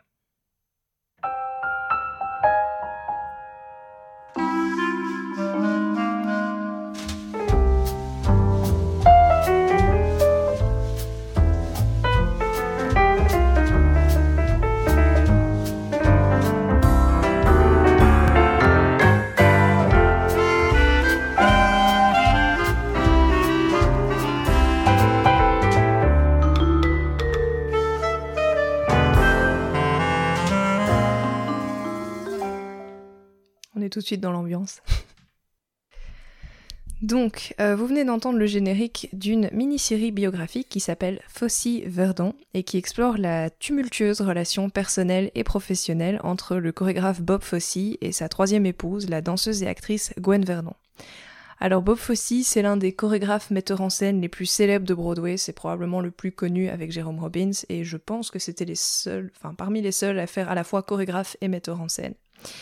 Et Gwen Verdon, c'est également une légende de Broadway qui a eu de nombreux premiers rôles dans les années 50 à 70. Alors les fans de comédie musicale, cette série est clairement pour vous. Euh, moi j'étais en extase du début à la fin, puisque la série recréait le tournage de films musicaux comme Sweet Charity et Cabaret. Il recréait à l'identique les costumes, les expressions, etc. des numéros classiques de comédie musicale sur lesquels on travaillait donc Bob Fosse et Gwen Verdon. Et ils font également apparaître euh, quelques acteurs célèbres du Broadway d'aujourd'hui, comme Laura Osnes, Osne, sorry, je ne suis pas sûre pour la présentation, Santino Fontana et oui, encore lui, Lin-Manuel Miranda. Oh non, t'as qui est également, alors j'ai noté co-créateur de la série, mais j'ai un doute, je me demande s'il n'est pas coproducteur. Euh, je sais pas s'il a vraiment participé au script, quoi, mais enfin en tout cas il était, euh, il était dans le projet. Euh, peut-être petit bémol, mais alors donc ça je vais demander à, à Clem de nous dire. Euh, la série est peut-être moins accrocheuse si on connaît peu, cette partie-là de l'histoire de Broadway parce qu'il y a peu d'explications sur le background, sur les personnages. On est vite jeté directement dans l'histoire et je dirais la série s'attend à ce que vous sachiez que oui, euh, Bob Fosse a fait ce film-là, que oui, il a fait tel spectacle-là. Euh, la timeline est assez compliquée aussi, c'est plus ou moins chronologique, mais alors ça part vite dans tous les sens avec les flashbacks, les retours, etc. Au final, on s'y retrouve, mais je dirais les deux premiers épisodes sont assez déroutants sur la timeline. Mais bon, moi, franchement, la série m'a bouleversée. J'ai adoré toutes euh, ces scènes où il recrée les tournages de films, euh, les comédies musicales. J'ai trouvé ça génial et donc je vous la conseille vivement. Par contre, désolé, les amis français, pour l'instant, elle est disponible uniquement sur le Disney Plus belge. Alors moi je l'ai ben, je l'ai regardé parce que franchement le, pitch que tu en avais fait ça me ça me donnait bien envie. Donc j'ai regardé aujourd'hui, je me suis fait deux épisodes là, j'avais un petit peu de temps donc hop, j'ai fait j'ai regardé deux épisodes euh, mais j'ai vraiment tout de suite accroché mais vraiment dans les dès les premières minutes, j'ai adoré la proposition faite par la série. En plus euh, si on aime les films biopiques et spoiler alerte, j'adore les, les films biopiques qui traitent d'artistes, mais euh, par exemple comme Walk the Lane, Ray ou bien même euh, Judy qui est plus récent, on peut qu'apprécier en fait Fosse Verdon pour moi parce que ça ça rappelle voilà toute cette essence là de film euh, de film euh, artistique. Et alors euh, bon, j'ai pas énormément de connaissances sur le Broadway de ces années-là et pourtant allez, le fait d'être catapulté comme ça au milieu de l'univers, ça m'a pas du tout gêné ou même dérouté. Donc, euh, tu voulais mon avis à ce niveau-là, mais moi, ça m'a pas dérangé du tout. Et euh, je trouve qu'au contraire, ça donne un peu le, ça donne le ton en fait tout de suite de la série et ça donne un, rythme qui est pres- presque instinctif quoi. Et alors, euh, il y a un petit, il faut que je fasse absolument un petit mot pour euh, Michelle Williams que je trouve mais vraiment merveilleuse. Euh, surtout dans ce type de rôle, elle a une allure vraiment rétro, elle a le style d'acting euh, vraiment intemporel, ça colle vraiment super bien au rôle d'époque. À chaque fois qu'elle est dans des rôles d'époque, je la trouve euh, fantastique. Elle avait joué Marilyn Monroe et je trouvais que ça lui allait tellement bien. Elle, elle a tout ce qu'il faut pour être, euh, pour faire, pour jouer une star de ces années-là, quoi. Ouais, je suis Et alors- d'accord. Et alors aussi, j'aime particulièrement l'Amérique de ces années-là, bah, le fait de reconnaître des grands noms. On, on cite notamment Liza Minnelli, et euh, bah, qu'il s'agisse d'une série qui traite de faits historiques. Voilà, c'est- c'est aussi super intéressant. Et si en plus ça parle de comédie musicale, bah voilà, c'est bon, on a tout gagné. Mais voilà, donc plus aucune excuse, vous devez tous regarder Fosse Verdon dès qu'elle arrivera en France, j'espère. Oui, c'est ça. Parce que moi, je pense que je foncerai là voir dès qu'elle est en France. Mais pour. Ah, elle est vraiment chouette, c'est super bien fait en plus, franchement. euh, je m'attendais pas à ça et je suis vraiment conquise. Mais je suis contente d'avoir ton avis parce que moi, vraiment, la timeline au début, ça m'a perturbée. J'allais voir sur internet, genre, attends, il a fait ça aussi et ça, il a chorégraphié ou pas, je ne sais plus. Mais bon, Ouais, mais tu vois, moi, ça m'a pas gêné tant que ça, parce que dans beaucoup de biopics sur des artistes, ça se passe souvent comme ça, avec beaucoup de, de, de flash forwards, de flashbacks, etc. Donc, moi, ça m'a pas gêné. Ben, je, je- Judy, d'ailleurs, euh, je l'ai regardé récemment, et il y avait comme ça beaucoup d'allers-retours dans le passé, dans, dans le présent, etc. Et je sais pas, je trouve que ça donne une certaine dynamique, et je trouve ça intéressant. c'est une série qui date de. 2019. Merci, euh, mais qui est arrivé euh, il, y a quelques mois sur Disney+. Hein, c'est c'est assez récent, donc je me dis il y a peut-être des histoires de droit en France qui font que telle chaîne a, euh, doit la diffuser d'abord. Gardons espoir. Eh ben, merci à tous de nous avoir écoutés. Cet épisode était un peu plus long que le premier. Euh, mais on espère qu'il vous aura plu. N'hésitez pas à vous nous faire un retour via les réseaux sociaux de Main Street Actu, euh, sur leur Discord, on est tous présents, on est là un peu tous les jours. Toutes les informations pour nous retrouver sont dans la description de l'épisode. Si vous en voulez encore plus, euh, vous l'aurez peut-être remarqué, il y a une catégorie comédie musicale sur Disney+. Avec, bah, on y retrouve tous les films d'animation, mais également les captations dont on vous a parlé, toutes sortes de films. Voilà, il y a moyen de s'amuser pendant un moment. On vous laisse après le générique avec un extrait cette fois-ci de la Mélodie du Bonheur. Et on vous donne rendez-vous, alors non pas dans un mois, surprise, mais dans deux semaines pour notre premier épisode hors série. Yeah Parce qu'on peut déjà plus se passer de vous, c'est ça la vérité. donc le concept de cet épisode hors série, donc comme son nom l'indique, voilà, ce sera pas régulier, mais plus euh, de temps à autre quand on a un sujet et surtout quand on a le temps. Euh, et le concept sera de vous proposer donc un format un peu plus improvisé, sous forme d'épisode débat, et on fera également participer des invités. Donc on vous donne rendez-vous le vendredi 16 juillet pour notre premier débat qui portera sur la stratégie Disney ⁇ face à la pandémie. Et ensuite le vendredi 6 août pour notre épisode classique qui sera une sélection de films de vacances préparés par Linda. Et c'est l'heure de vous dire à plus sur Disney ⁇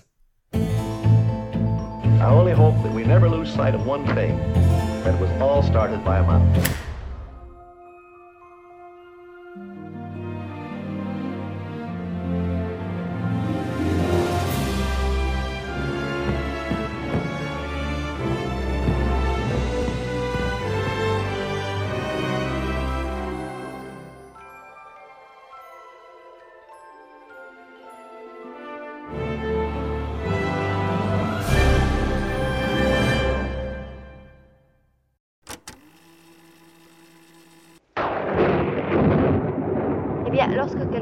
M'embête ou bien me fait de la peine, j'essaie de penser à des choses gaies. À quelle sorte de choses Oh, voyons, réfléchissons à ce qui est gai. Des jonquilles, de vertes prairies, un ciel plein d'étoiles, une pluie de pétales de rose ou des moustaches de chaton. Bonne mitaine et bon feu qui brille, beau cahier quadrillé, cheveux mouillés, c'est là un peu de mes joies quotidiennes.